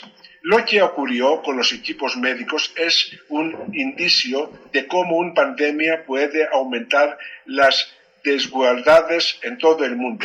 Algunas de las problemáticas ya están siendo abordadas en la Agenda 2030. Sin embargo, el mismo secretario general de la ONU dijo recientemente que el problema de nuestros tiempos es que el compromiso se ha convertido en una mala palabra. Hasta aquí mi información. Buenas tardes, Deyanira. Gracias, Emiliano Tobar. Poeta soy, errando voy, buscando el sonido que dejó tu voz, mi corazón, alcanzando el tuyo es un destino decidido, escúchame. Poetas errantes. Nos encontramos en este día martes con Poetas Errantes. En esta ocasión nos acompaña Tana Ramos. ¿Qué tal, Tana? ¿Cómo estás? Muy buenas tardes. Hola, muy buenas tardes a todos. Muy bien, muy bien, feliz de estar aquí otra vez con ustedes. Estoy a tiempo, se llama esta cápsula. Cuéntanos un poco de qué es antes de que la escuchemos, por favor. Esta es una cápsula que escribí sobre dos experiencias laborales que tuve en este mes. Creo que nunca me había pasado que, fueran tan cortas. Y pues no fueron nada agradables, digamos. Em, aprendí muchas cosas, eso sí, y pues descubrí que no eran los lugares correctos para nada, pero pues aprendí varias lecciones, ¿no? Creo que por algo pasó y pues también aprendí mucho sobre mí, ¿no? Sobre, digamos, la resiliencia que, que hay que tener para, pues para seguir adelante, ¿no? Buscando nuestros lugares a donde verdaderamente pertenecemos. Eh, de eso va de, de que siempre estamos a tiempo de, de movernos de los lugares que no son para nosotros. Vaya, vaya. Bueno, pues vamos a escucharla si te parece bien, Tana. Claro. Siento que voy tarde a todas partes. Sin importar que esté a tiempo.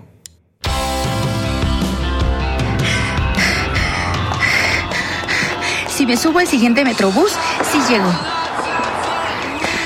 Si lo alcanzo, sí lo alcanzo.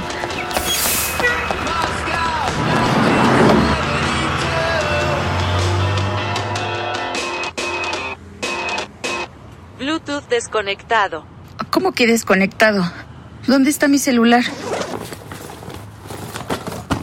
Ay, no puede ser. Me lo sacaron.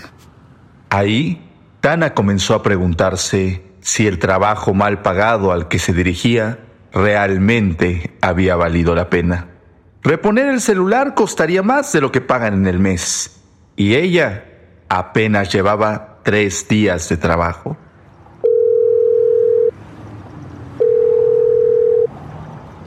Bueno. Hola, Majo. Soy Tana. Oye, me acaban de robar el celular. Voy a tardar otra hora en llegar. ¿Sí me aceptan? Uy, qué mala suerte. Pues mándale WhatsApp a la jefa. Majo. ¿Qué? No tengo celular. Ay, sí es cierto. Yo le aviso. Tana no la pasaba tan mal. Era un trabajo decente. No tan decente como le gustaría. Hay peores, ¿no? ¿Y si te está gustando la chamba? Eh, sí, casi todo. Pero eso de trabajar 14 horas el sábado está horrible. Pero te dan desayuno y comida. Majo, no nos dejan sentarnos ni 10 minutos. Te juro que todos quisiéramos tu horario para descansar un día más. Todos, menos Tana. De niña siempre quise crecer para comprarle a mi madre un collar de perlas o brillantes y pagarle con algo el que me quisiera tantos años. Pero el tiempo y el dinero caminan por patios diferentes, se asoman a balcones distintos, juegan en jardines separados, se desconocen siempre o casi siempre. Nada bueno me ha traído no engancharme. Creer que el verde, el blanco y el rojo me darían empleo y un seguro para gastos médicos por si se necesitara. Toco madera. A ver, te hacen falta 140 pesos. No entiendo por qué. Está todo anotado. Te estoy diciendo que no están. Esto no puede suceder. Exacto. No puede suceder porque solo usted y yo hemos tocado la caja y todo está anotado. Puedo checar cámaras. Ay, ¿sabe qué? Chéquelas. Y diviértase un rato. Ahora creían que había robado. No cualquier cantidad. Unos tristes 140 pesos.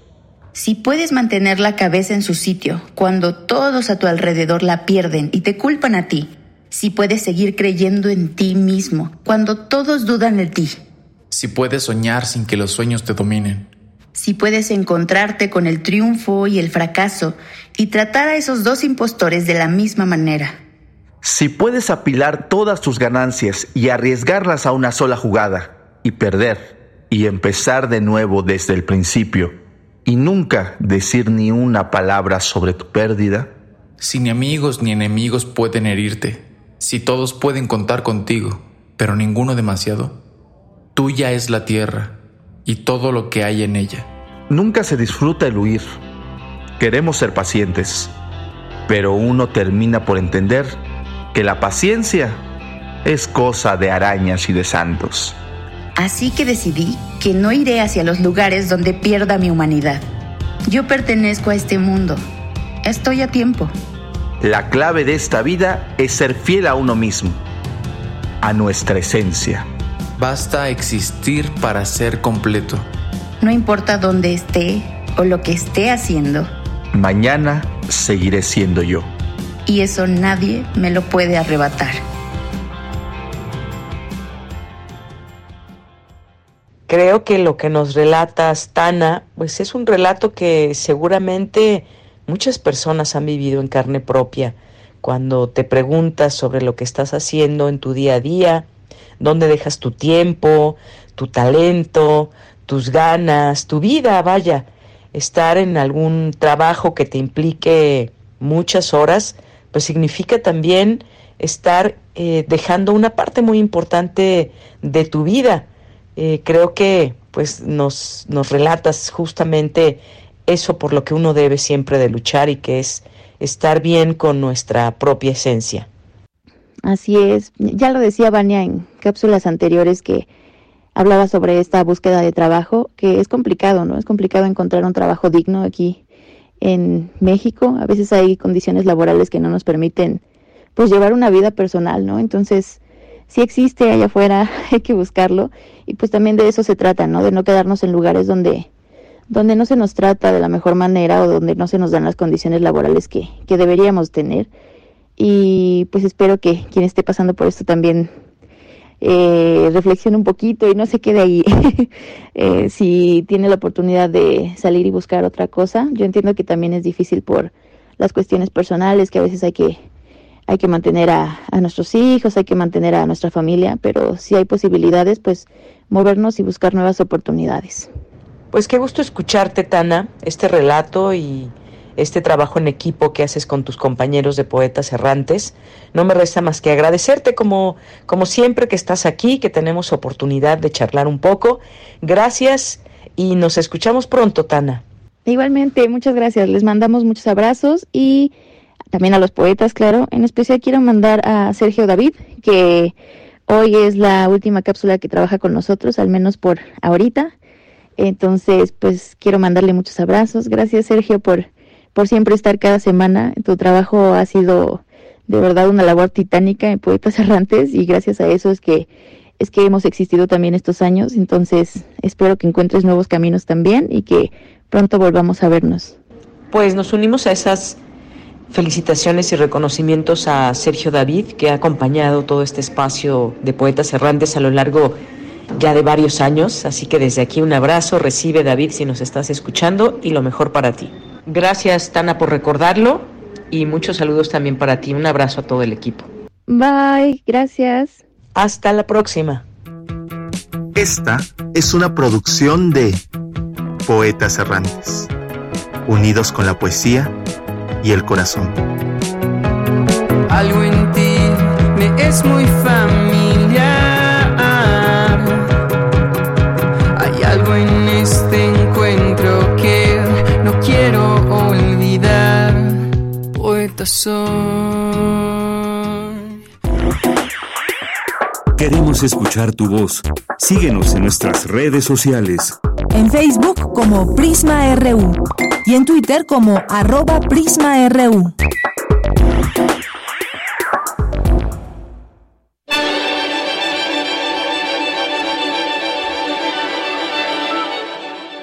Queridos amigos melómanos de Radio UNAM, soy Ludwig Carrasco, director artístico de la Orquesta Sinfónica Nacional, y en esta ocasión los invito a que nos acompañen el próximo 1 de marzo a las 8 de la noche y el 3 de marzo a las 12.15 del mediodía para un programa titulado Amores y Celos. Tendremos al maestro Iván López Reynoso como director invitado en la interpretación de La Víspera de la compositora mexicana Ana Lara, así como de la Sinfonía número 29 en La Mayor de Wolfgang Amadeus Mozart, para cerrar con Petrushka, una gran partitura del ballet escrito por Igor Stravinsky.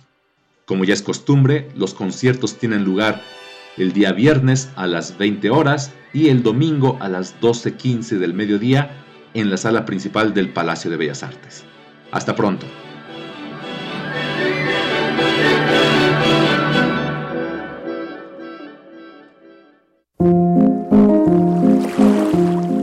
Orilla de la tarde con Alejandro Toledo. martes en A la orilla de la tarde ya nos acompaña Alejandro Toledo, quien está aquí como cada 15 días para hablarnos de libros, para hablarnos de literatura. ¿Qué tal Alejandro, escritor y ensayista? ¿Cómo estás? Buenas tardes. Muy bien, Deyanira. Buenas tardes. ¿Cómo estás tú? Muy bien, muchas gracias. Hoy nos vas a hablar de la colección Textos en Rotación que edita el Colegio de Ciencias y Humanidades de nuestra UNAM, con autores como Sor Juana, López Velarde, Azuela, en ediciones impresas o descargables. Cuéntanos, por favor, de esta recomendación de este martes 27 de febrero.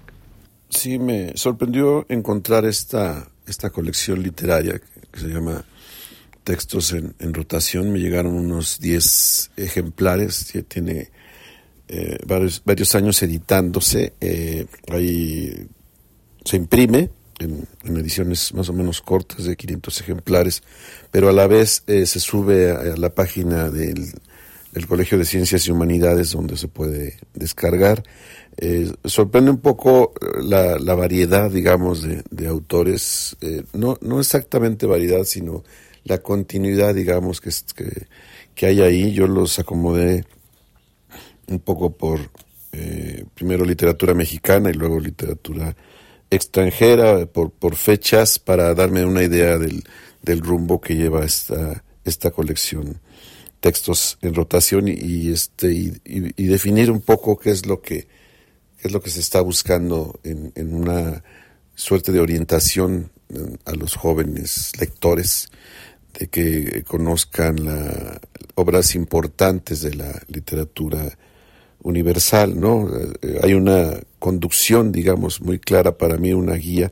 Se ve que hay editores que conocen la, literatura en general y que están ofreciendo textos básicos que no siempre son los obvios, digamos, de, de cualquier colección, por ejemplo, de literatura mexicana, ¿no? Tengo aquí acomodados en, cuanto a, las obras mexicanas, por ejemplo, el Divino Narciso de Sor Juana Inés de la Cruz, que de algún modo abre, el camino, eh, que es, es, es, una autora que no, que, no, que no puede fallar, que no puede faltar, eh, que es, una piedra de toque de, de la literatura mexicana.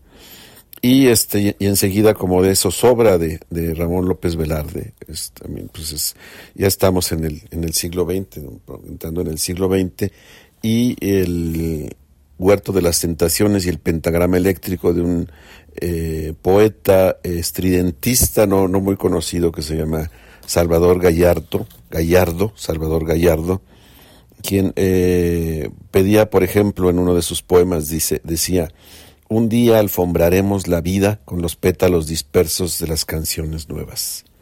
Esa es este, una de, las proclamas, digamos, de, Salvador Gallardo. Entonces, sí, lo que, lo que estoy tratando de decir es que hay, hay, hay un, hay, un camino que me parece interesante, no, solo es sacar libros y dejarlos ahí este, como botados. Los editores saben que están marcando rumbos. También eh, muchas veces en notas editoriales al final de cada tomo te, dicen cuáles son las, las referencias, que, en qué volúmenes se basaron, como eh, si realizaron algún cotejo, por qué decidieron tal edición o tal otra, lo que te crea una idea de, de, de, seguridad, digamos, de que estás siendo guiado por, por, por estos nuevos caminos. ¿no? Eh, eh, tengo aquí también a la mano eh, la novela de Azuela, que, es de las que abren el ciclo de la novela de la Revolución, Los de Abajo. en, cuanto a autores posteriores está Gilberto Owen con novela como Nube, ya en un terreno más de, búsqueda de vanguardia. Villaurrutia con los poemas de nostalgia, nostalgia de la muerte y, ya ah, hacia escritores más modernos está Amparo Dávila, eh, con una antología de narrativa de, sus cuentos fantásticos realizada por, por Héctor Vaca. Incluso, bueno, Amparo Dávila le debemos, entre otras cosas, el que esta sección se llame eh, A la orilla de la tarde y un volumen más o menos reciente de, de cuentos de el escritor de Chihuahua, Jesús Gardea, que transformó Delicias, que era el, lugar en el que él vivía en, placeres, ¿no? que es, una zona imaginaria de su, de su narrativa. ¿no? Entonces, digamos que el abanico es muy amplio. Eh, hemos visto aquí que fuimos de Sor Juana a Jesús Gardea en cuanto a los autores mexicanos y en cuanto a los libros que tengo aquí a, eh, a la mano de, autores, digamos, extranjeros. Eh, hay un par que, que, me gustaron mucho. Uno es el, poemario Trilce de, de, César Vallejo y otro es el libro Sin tapas del escritor uruguayo gran cronopio Felisberto Hernández. ¿no? Me gustaría leer este soneto de, de Vallejo para hacer una especie de pausa en el, en el recuento de estos textos en rotación. Dice Vallejo, se acabó el extraño con quien tarde la noche regresabas parla y parla. Ya no habrá quien me aguarde dispuesto mi lugar, bueno lo malo. Se acabó la calurosa tarde, tu gran bahía y tu clamor, la charla con tu madre acabada que nos brindaba un té lleno de tarde. Se acabó todo al fin, las vacaciones, tu obediencia de pechos, tu manera de pedirme que no me vaya fuera y se acabó el, el diminutivo para mi mayoría en el dolor sin fin y nuestro haber nacido así, sin causa. Eh, esto es en, cuanto a los latinoamericanos. Tenemos aquí a, manera de muestra al peruano César Vallejo, al uruguayo Felisberto Hernández, eh, dos españoles, uno es Unamuno con San Manuel Bueno, mártir, y la casa de Bernard Alba de Federico García, García Lorca.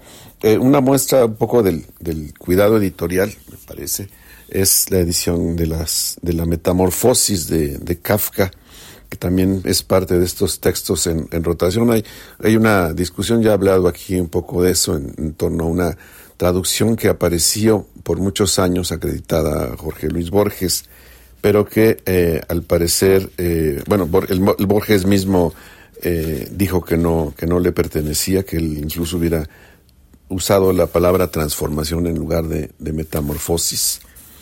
Y, en, la edición que presenta esta, eh, textos en rotación, eh, se dice claramente de dónde viene la, esta traducción que ellos prefieren.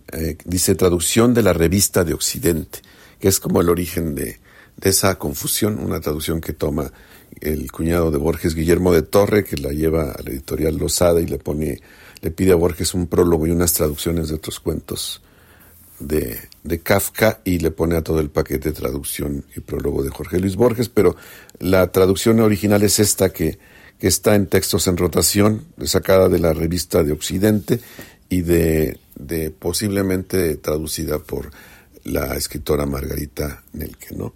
Bueno, este es el, el, el espectro que abarcan los textos en rotación. Eh, hay esas circunstancias, son libros que se pueden eh, conseguir en las bibliotecas de, los SHs, eh, que se pueden descargar en, la página de, del Colegio de, Ciencias Humanidades y este además habrá una presentación en la, feria de, del, Palacio de Minería el próximo lunes a, la, a la una de la tarde. Eh, creo que hay, mucho por lo cual celebrar esta, esta colección. Eh, no es eh, nada más sacar los, los, libros y botarlos ahí o este, tomarlos este, de fuentes desconocidas, sino que hay una, digamos, curaduría, hay, un, hay, un, hay editores atrás de estos libros y eso es, siempre eh, digno de celebrarse. Un gusto, como siempre, poder escuchar estas recomendaciones, Alejandro. Eh, nuestro público, que también siempre lo agradece. Ya están en nuestras redes sociales esta fotografía, esta recomendación o estas recomendaciones que nos dejas hoy. Muchas, muchas gracias. Sí, Deyanira, nos, nos escuchamos en 15 días. Eh, que estés muy bien. Pues nos escuchamos en 15 días. Como siempre, un gusto. Hasta luego. Cultura RU. Es momento de irnos a la sección de cultura con Tamara Quirós. Deyanira, qué gusto saludarte y saludar a las y los que siguen esta transmisión a través de Radio UNAM. Qué bueno que siguen en esta recta final de la transmisión. Esta tarde abrimos eh, el espacio, los micrófonos a las artes escénicas. En cabina nos acompaña la actriz Ana Karina Guevara. Ana Karina, bienvenida a nuestro espacio radiofónico. Gracias, Tamara. Encantada de estar aquí. Gracias. Qué gusto, qué gusto que nos visitas en la cabina. Previamente, bueno, estábamos platicando antes de entrar al aire que ya habías visitado eh, nuestras frecuencias para hablarnos de Calo Viva la Vida. Exacto. Eh, esta, esta obra que bueno, además un monólogo, ya, ya habías platicado de esto y ahora pues nos traes nuevas noticias, algo fresco para también la gente que, que vaya al teatro. Estás presentando Reventadas, platícanos sobre pues los temas que se, que se ponen en la mesa, ¿no? Estos temas a veces incómodos, que nos dan comezón, pero que son necesarios pues hablarlos, debatirlos, reflexionarlos. Eh, claro. Eh, pues sí, el proyecto previo fue Calo Viva la Vida y es importante eh, mencionarlo, gracias, porque eh, ese fue nuestro primer proyecto ya como productoras, Pilar Bolívar y yo. Ahora esta, esta obra, Reventadas, la producimos ella y yo eh, bajo la, la casa productora, que es nuestra, aladas escénicas. Entonces, bueno, Reventadas, les cuento rápidamente. Son dos mujeres eh, que se van a, eh, se encuentran en el sótano de un centro comercial, porque ahí están los vestidores y ellas se van a disfrazar de personajes de un cuento infantil de Disney. Entonces, mientras esperan a su tercer personaje, que es el príncipe, este, eh, y mientras se disfrazan, pues empiezan a develar sus eh, sus personalidades, su carácter, su, su ideología. Y sí, precisamente, o sea, mi personaje, Rosenda, eh, habla con mucho desparpajo, no sabe de lo que es políticamente correcto o no, ¿no? Que creo que pues sí tiene que ver con, con gente de eh, de cierta generación hacia atrás, ¿no? Que no está como tan consciente de, de, esto que es muy importante, ¿no? El respeto a, no importa eh, dónde naciste, tu color de piel, tu complexión, tu preferencia sexual, eh, las, las, eh, lo que tú defiendas, ¿no? Creo que todo eso es absolutamente respetable, pero hay ciertas personas como que eso no les ha llegado todavía a su conciencia, ¿no?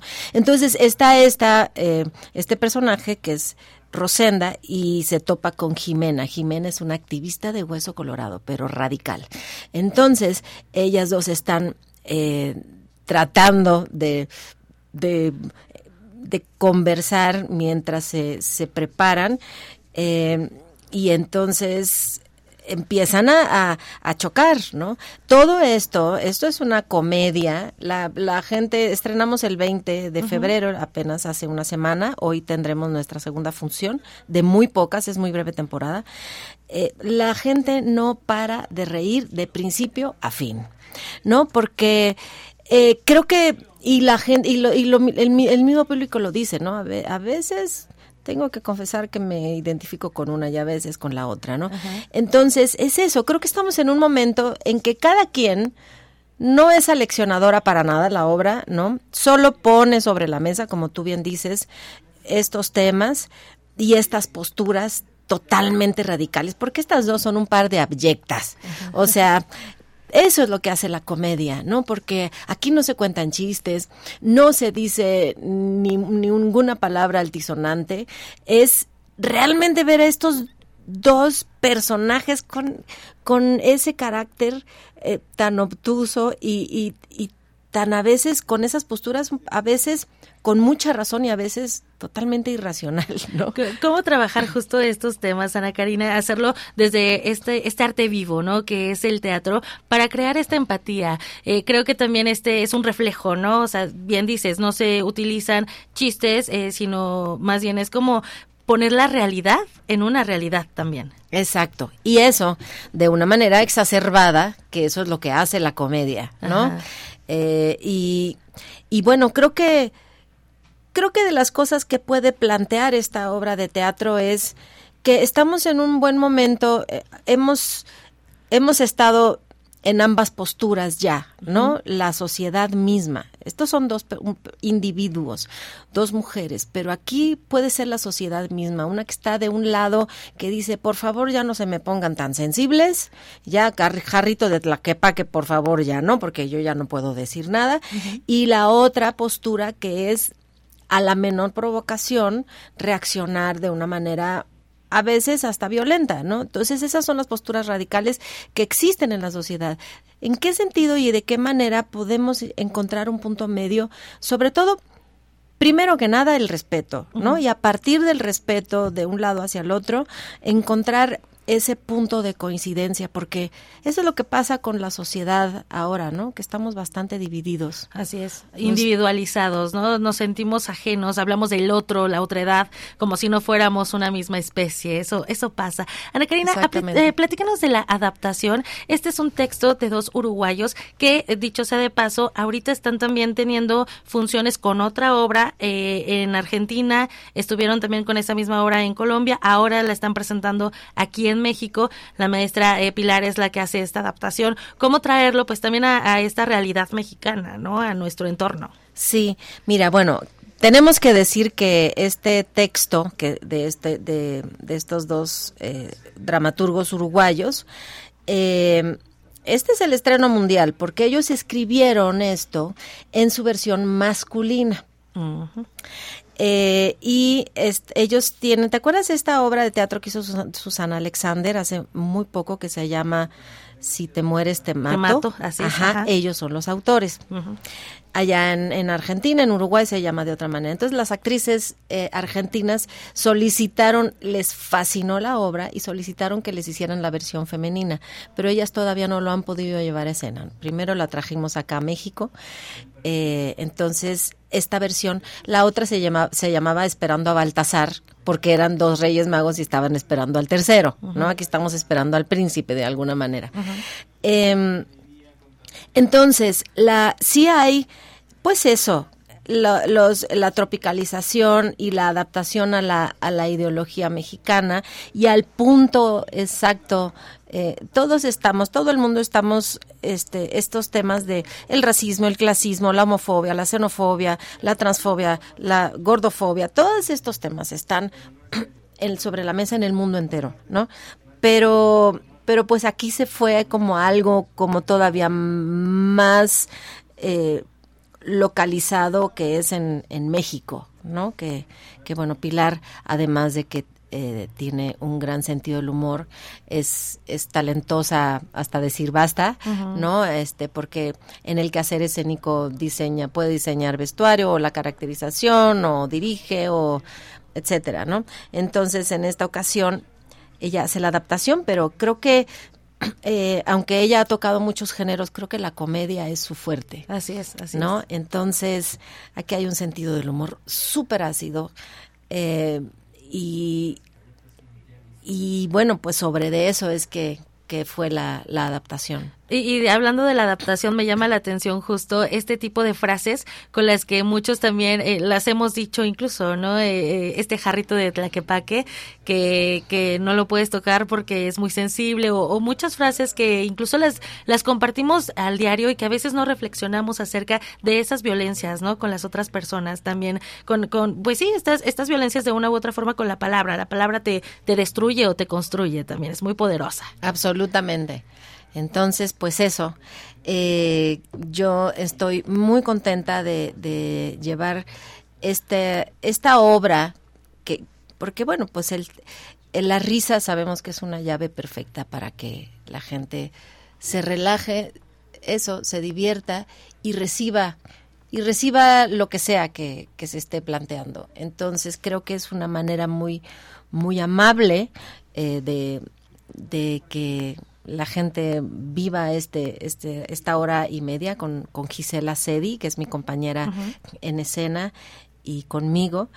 Y bueno, que la pasen bien y que cada quien saque sus conclusiones, que va a haber muchas, ¿eh? porque también se toca otro tema muy importante que es el tema de del consumismo voraz y que no estamos ni siquiera conscientes de ello, de que ya estamos metidos en dentro de estamos casi casi programados y no nos cuestionamos por qué trabajo tanto, por qué dedico tanto tiempo a esto, por qué quiero obtener tales cosas de tal marca o de, ¿no? Todas estas cosas que eh, ya no nos estamos dando cuenta, ya no estamos teniendo conciencia porque abres tu teléfono celular, volteas en la, en la calle, eh, prendes eh, eh, cualquier aparato de, de, comunicación y, y, estás escuchando y te están estás recibiendo mensajes, mensajes, mensajes para que hagas, para que compres, para que tengas y, y hasta dónde nuestra vida está teniendo un equilibrio o no. Claro. ¿no? Además también estamos siendo este producto de la inmediatez, ¿no? De no escuchar nuestro entorno, clavarnos en, en, en también en los celulares, en, en estas eh, eh, redes sociodigitales que pueden servir mucho como, como herramientas, pero también nos pueden aislar y que también nos tienen en, en esta eh, en esta etapa del consumismo. Tienes razón, hay que reflexionar mucho sobre esto, hacerlo a través del teatro. La verdad es que es gratificante también tenerlo en un solo espacio, un momento que no se vuelve a repetir, porque ya ya han tenido esta primera mm, eh, función el 20 de febrero, pero seguramente eh, en esta ocasión irá otro tipo de público. Seguramente, exacto, como tú bien dices, esa es la magia del teatro, ¿no? Claro. cada función es única e irrepetible y bueno, pues yo los, los invito, los invito para el día de hoy. Eh, a ver quién se apunta a venir al Teatro La Capilla. Vamos a tener eh, nueve martes más. Es una muy breve temporada, pero quien pueda ir hoy, eh, pues que nos escriban a las redes, a sus redes, y, que manden una captura de pantalla de que siguen o a Aladas Escénicas, que es nuestra casa productora, o a Ana Karina GE, que es, son, son mis redes. Entonces, aquí les, les dejamos eh, 12, accesos, 12 cortesías y este y todo el rato ya me pasan los nombres y ya los esperamos con mucho gusto. claro que sí. Váyanse al Teatro La Capilla los martes a las 8 de la noche. Se estarán presentando Reventadas. Ana Karina Guevara, muchas gracias por invitarnos, que nos escriban a través de X en arroba prisma.ru, que ya nos, nos manden estas capturas de pantalla que bien lo has dicho, para que se vayan al teatro, para que vayan a reflexionar y disfrutar. Muchas gracias por visitarnos en esta cabina. Al contrario, gracias por la escucha, por el espacio y por el apoyo. Hasta aquí la información y que tengan excelente tarde. Muchas gracias Tamara y gracias a usted que nos escucha aquí todos los días de lunes a viernes. Por hoy ha sido todo. Muchas gracias por su atención. Lo esperamos mañana en punto de la una de la tarde con mucha más información. A nombre de todo el equipo, soy de Yanira Morán. Gracias y buenas tardes. Radio UNAM presentó Prisma RU. Una mirada universitaria sobre los acontecimientos actuales. Prisma RU. Relatamos al mundo.